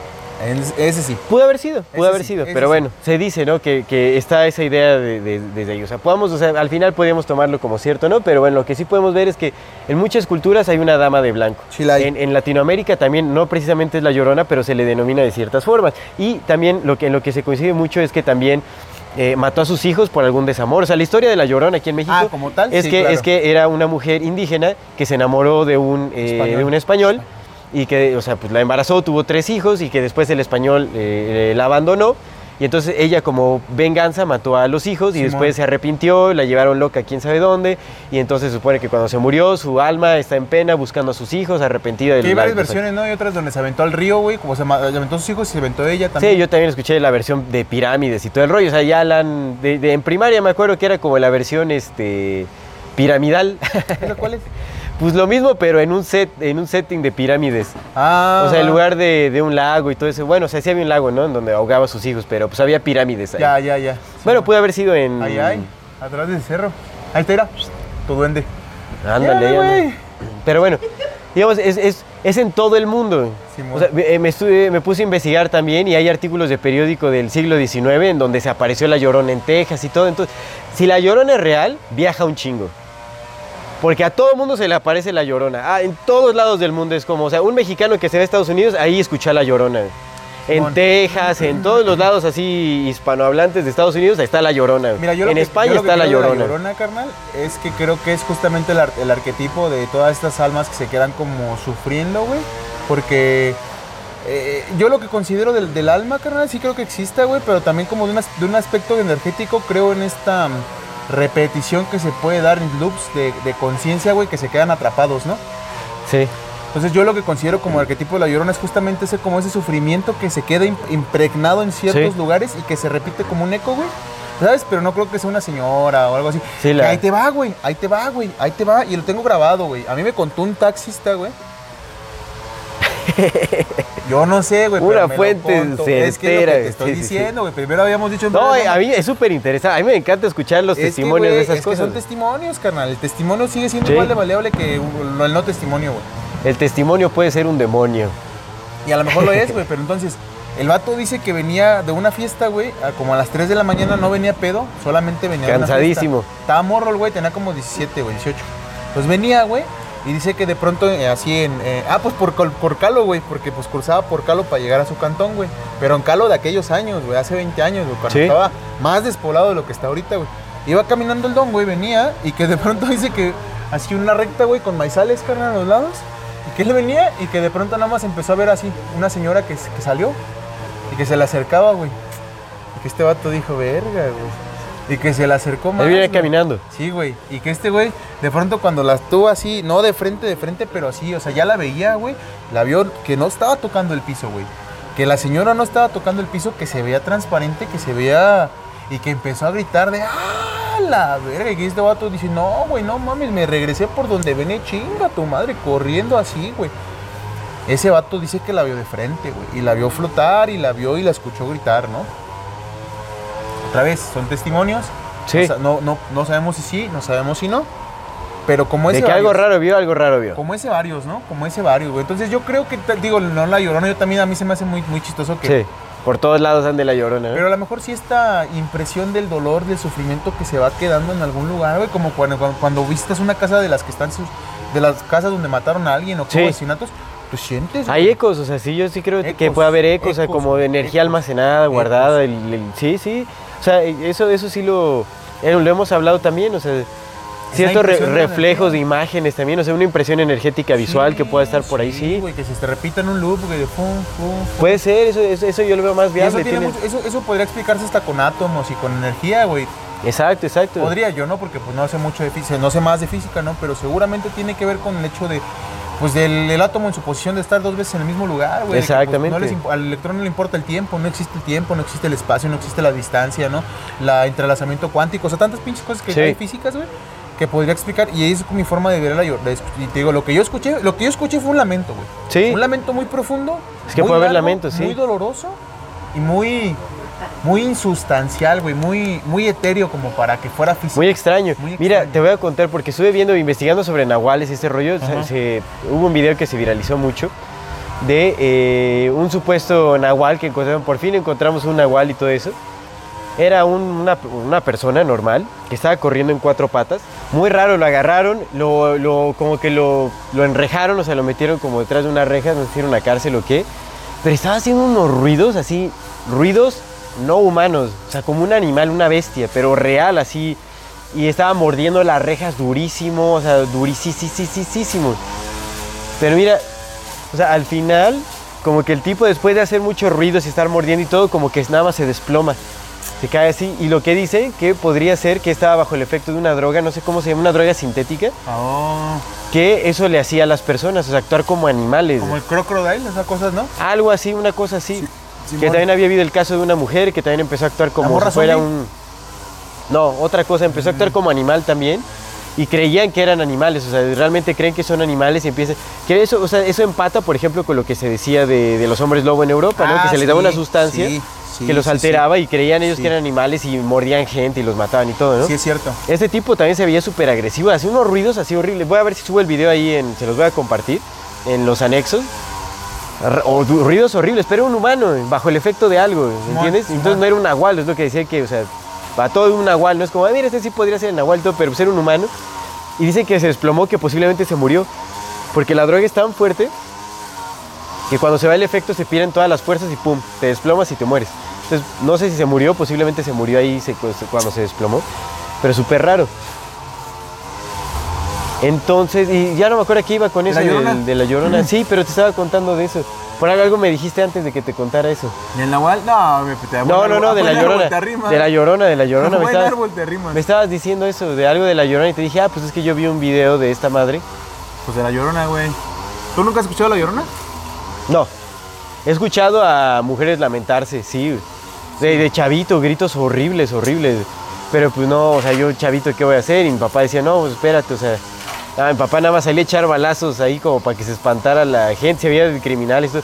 Porque luego también se daba que por allá había mujeres que pretendían, este, eso fue como nada más una temporada, que se tiraban a mitad del camino y pretendían estar este, lastimadas para Ah, que se bajaran a ayudar y asaltaban a la gente. Sí, sí, sí. Entonces tú también, o sea, ya por ahí se, se desconfía también bastante, o sea, ya no sabes, ¿no? O sea, si sí vas a ayudar a alguien o más bien te, te la van a sí, ensartar. Simón, Simón, Simón, Simón. Está raro, pero bueno. O sea, sí he escuchado como gente lamentarse. Hace poco también escuché unos gritos horribles, o sea, salí y escuchamos unos gritos ¿Dónde? horribles de ahí a la, afuera de la casa, como por ¿Al que le el, el Oxxo. El, el Oxxo. No, no, no, no, no, de una, una mujer. Pero estaba con los policías, o sea, Ah, no sabemos si hubo un accidente y la mujer estaba como en shock. En shock. No sé si alguien se murió ahí o qué show, haciendo un accidente o algo. O la mujer estaba en algo, yo qué sé, pero estaba gritando así, unos gritos horribles, horribles. Pero digo, o sea, ya había patrullas, había gente por ahí, o sea, estaba como... Ya había ahí así, alguien... sí, es que te digo que el de la llorona es muy particular, güey, porque no es un grito como de ¡ay! No, es como un ¡ah! Pero así un lamento, güey, así como prolongado, güey, prolongado, largo, güey, así, no como un grito de ¡ah! Pues dice que la llorona dice, ay, mis hijos, y pregunta por sus hijos. Sí, Esa es la llorona. dicen, güey, pero no sé, güey. Bueno, sí, la llorona oficial. La sí Llorona dice, "Ay, oficial dice, "Ay, mis Sí, hijos". dice, ay, mis hijos, sí, cierto. La llorona oficial. Ya que abra su página, Puta madre. que abra su página, ¿no? De la llorona oficial. Así verificada. Verifica, no, para que sepamos, ¿no? O sea, dónde va a andar y Como el todo. imitador de chuponcito, así el imitador de la Exactamente. Que nos diga dónde va a andar. No, o sea, si está en España, porque imagínate, las- todos simultáneamente ven En a la Colombia llorona. también hay lloronas, carnal. Te digo, yo- para Sí, mí es ese pedo, Centroamérica, este un arquetipo. desenvolvimiento de- del, del, del sentir del dolor humano, ¿no? Como por el abandono, güey. Sí. Eso es lo que yo siento que se queda ahí impregnado, carnal, y, y no lo sé, puede que sí. Porque antes también decían que desaparecieron donde había agua y había ríos. Sí, eso es lo que lo más común, que es en cuerpos de agua. Ajá, ajá. Y todo está relacionado con la muerte de los hijos. O sea, es un lamento por la pérdida de sus hijos porque los mató por algo, por algún desamor y todo ese lo que rollo. se dice de la versión azteca es que justamente lloraba por sus hijos que éramos nosotros, ¿no? Lo- lo- lo- Pero en, en Latinoamérica, en Sudamérica, Centroamérica también, o sea, varía un poco la historia, pero también es porque mató a sus hijos. Mató a sus hijos. Pues quién sabe, güey, quién sabe. Pero bueno, tú, tú, tú qué resumes de todo esto. Pues creo que este tipo de seres, te digo, viven más como en la psique colectiva. En el imaginario colectivo. En el imaginario colectivo, eh, justamente es eso, güey. Y sí tienen cierto impacto, o sea, en nuestra cultura, ¿no? Todas las historias, o sea, pues claro que tienen cierto impacto, güey. Pero no, no creo, o sea, no creo, no, no o sea, no creo, no le estoy negando absolutamente, no estoy diciendo, es completamente falso, no creo que existan como muchas personas creen que existen, o sea, que, que hay monitos corriendo por ahí, o la llorona que va y... y- y- y- te, o sea, la ves y te encanta, o el todo cambiando eso. ¿Y forma. La bruja, la bruja tampoco. La- las bolas, eso está muy raro. O sea, Hay que hacer un programa especial de brujas. Podría querer en las bolas de fuego, pero tal vez son otras cosas, como luces o cosas raras. ovnis. Pues ovnis son. Ajá. Ovnis son, ¿no? Sí, ovnis sí son, pues son ovnis son, Eso sí hay, eso está ahí. Objetos voladores no, no identificados. pues, ya. Que ahorita ya se les llama los este. Ay. Sí, sí, sí. ya sí, se que- olvidó. Pero algo muy raro de los este. Sí, ya no son ovnis, sí, sí, claro, claro, claro. Ya no me acuerdo, pero bueno. Un, un, un, un, unidentified, unidentified, Unidentified. I, I, Flying- flying, flying of, objects. una No, esos son los UFOs. No, un, unidentified. Unidentified. No, pues es la misma mierda, ¿no? Sí, no. No, entonces no es así. Quién sabe, ya no me acuerdo, pero tiene un nuevo nombre que nadie los conoce por ese nombre. ¿Cómo dijimos? ¿Cómo se llaman los UFOs? Y pues dijimos lo mismo que significan los UFOs, güey. No, no se llaman ovnis, solo se llaman objetos voladores no Sí. identificados. Sí, exactamente. Pero bueno, ese, ese es un fenómeno distinto, porque eso pues pueden ser tecnologías humanas también. Simón. O, o sea, yo sí creo en la existencia de otros seres en otros planetas, por ejemplo. O sea, puede ser que incluso los duendes hayan sido avistamientos de algunos seres. Pero, y por ejemplo, todo este pedo de que dicen que no existe lo- el espacio, güey, que no. O sea, que todo eso es una. Una gran proyección, güey. Te digo que te voy a mandar esos videos del Richie Monster, güey. A mí también se me hace muy falso, güey. Se me hace No muy, creo, muy honestamente no construido. creo. Pero escúchalo, escúchalo. O está este No, sí, de Edad Estelar que también es como el Cory Woods, güey, que cada ocho días lo visitan los ovnis y... ah, güey, dice eso, ¿a poco? No, manches. Pero el vato también dice cosas muy, muy serias, güey, muy ciertas, ¿sabes? Como, no sé, güey, no sé. Yo No creo que, sé. o sea, todo eso es operación, caos, es confusión. Yo sí creo que hay otras, otras esferas, o sea, hay otras formas de vida, definitivamente. O sea, sí, sí, sí creo que hay una vastedad. De- apenas me preguntaba mi amigo el pastor.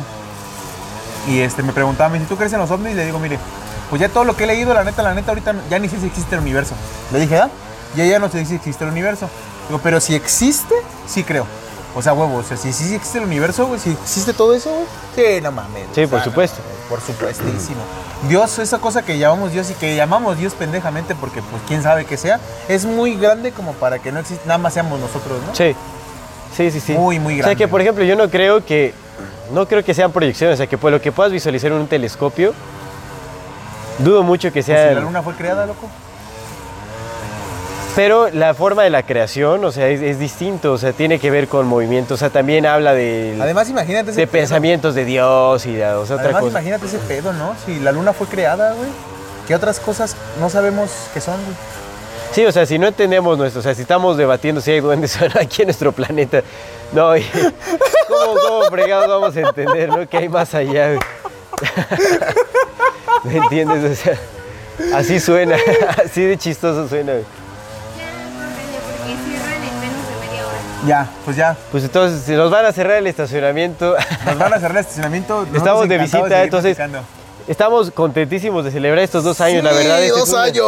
Es un eh, episodio especial de Sí celebración es, de aniversario. Pues tenemos este bello fondo. qué- qué si ustedes lograron ver seres extraños allá en la montaña, por favor, háganoslo saber. Campaña para que el Aldo saque a pasear a su duende. Explotación de duende, ¿no? Así. Esclavitud de duende. ¿Cómo se llama? Negligencia. Negligencia ahí. duendil. Chan- chanequil. Chanequín, güey.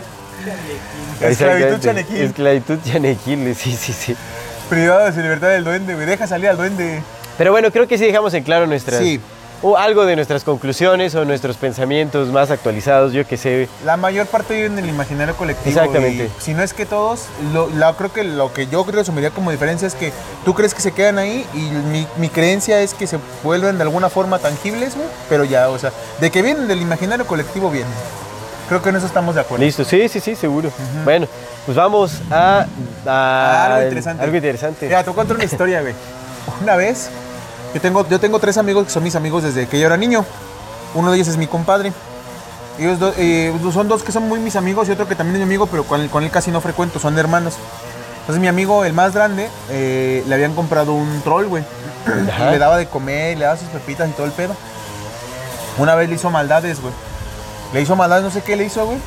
Y este vato entonces se enojó, agarró el duende, güey, y se lo llevó a tirar, güey. Lo llevó, creo que se lo dio una de sus tías o lo llevó en la basura unas tías, no sé, pero lo, lo llevó a tirar, güey. Así lo, lo fue a un baldío y lo aventó. Creo que fue un baldío y lo aventó. Ya. Pasó el día, güey. Y al otro día, carnal, cuando tenía un bote mi compa de juguetes así grandote, ya era grande, tenía como unos 14 años, tenía Sí. un bote de juguetes, güey. Y cuando lo vació para arreglar no sé qué chingados, que encuentra el troll adentro, güey. Hasta abajo, güey. Hasta abajo del bote de juguetes.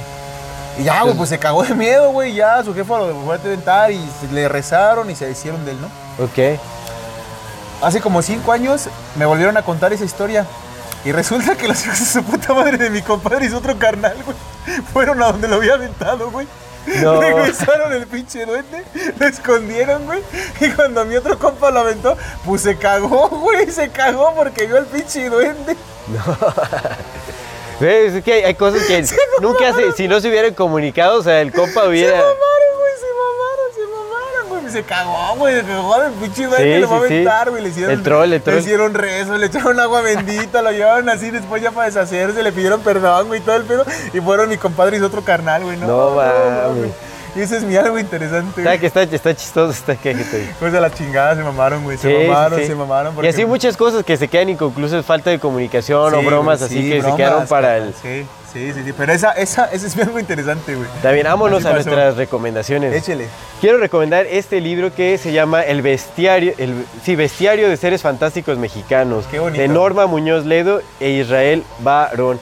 Está muy, muy bonito, la verdad. Pues es, es un libro más o menos infantil. Yo se lo compré a mi pequeña porque le encanta como todo lo de los monstrillos y todo. Digo, También chido. todavía, todavía no lee, entonces yo se lo leo nada más, omito, el- omito las partes más este, drásticas ahí, sí, porque también- que carne humana ¿No comen y cosas si bien. estás enseñando estas cosas? Pero pues como bromas, o sea, o Ah, como chido. seres imaginarios, por Están supuesto, chidos. ¿no? Entonces las ilustraciones están bellísimas. A mí me encantó por las ilustraciones. Están súper bonitas, exacto, por ahí. Sí. Están muy bonitas. Y es del, del Fondo de Cultura Económica. Hay libros ahí muy, este... También son libros muy económicos, la verdad, y muy bien hechos. O sea, está muy, Están bonitos. muy bonito. Entonces esa es mi recomendación. O sea, si les gusta también Va. la, la ilustración y esto. Y aparte, aquí haz de cuenta que son todos los seres fantásticos del imaginario mexicano, pero de las distintas regiones. Ah. ¿no? O sea, como el, el cholito de la suerte, el, el- las sirenas en donde están, eh, el burro que se alarga de Sonora, o sea, hay como un montón de Que cosillas. la tlanchana no es una El sirena, es una serpiente. Es una serpiente, está raro el O simbolismo. sea, ¿te has, visto, has visto que el símbolo bueno. de, de Starbucks es, es el- es una representación también sumeria? Ah, qué loco, sí, güey, es, un, es, un, es un gato que tiene dos colas, serpiente con dos Ah, colas. sí, cierto, está súper raro, sí. Es la tlanchana. Órale, el bestiario. Entonces, el bestiario de seres fantásticos mexicanos, Norma Muñoz Ledo e Israel Barrón. Va, pues yo también les voy a recomendar un bestiario que es el bestiario de Juan José Arriola, donde habla justamente, pero en escrito, güey, de Ajá. cuáles son las bestias y se los voy a dejar acá abajo. también. qué chévere. Hablando de bestiarios. Súper, súper, está súper bien. Juan José Arriola. Pues damos ya por concluido este episodio. Muchísimas gracias por acompañarnos estos dos años. Eh, muchas Muchas gracias. por seguirnos. Igual les recordamos a nuestra querida audiencia, si no se han suscrito a nuestro canal pueden hacerlo ahora. Denle click a la campanita para que les, le- les llegue notificación cada que saquemos un nuevo video. Eh, ayúdenos eh, compartiendo nuestro contenido para llegar a más personas y así seguir creciendo. Si les gusta, eh, bueno, no, sí, perdón, me confundí un poquito, pero bueno, pueden, no se olviden de seguirnos en todas las redes sociales como Amor Fati MX. Mande su solicitud para pertenecer al grupo privado de Comunidad Fati en Facebook para participar en el programa de Voces de la Comunidad. Si tienen la oportunidad de darnos un donativo, un aporte económico, le agradecemos de todo, todo corazón. Eso nos ayuda a sostener y a seguir desarrollando este proyecto que es Amor Fati MX. Y toda retroalimentación es más que bienvenida.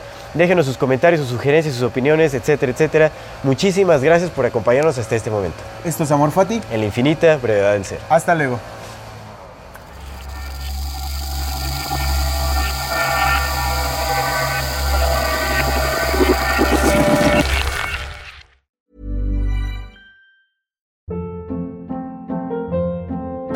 Hold up. What was that? Boring. No flavor. That was as bad as those leftovers you ate all week. Kiki Palmer here, and it's time to say hello to something fresh and guilt-free. Hello Fresh. Jazz up dinner with pecan-crusted chicken or garlic butter shrimp scampi. Now that's music to my mouth. Hello Fresh. Let's get this dinner party started. Discover all the delicious possibilities at hellofresh.com.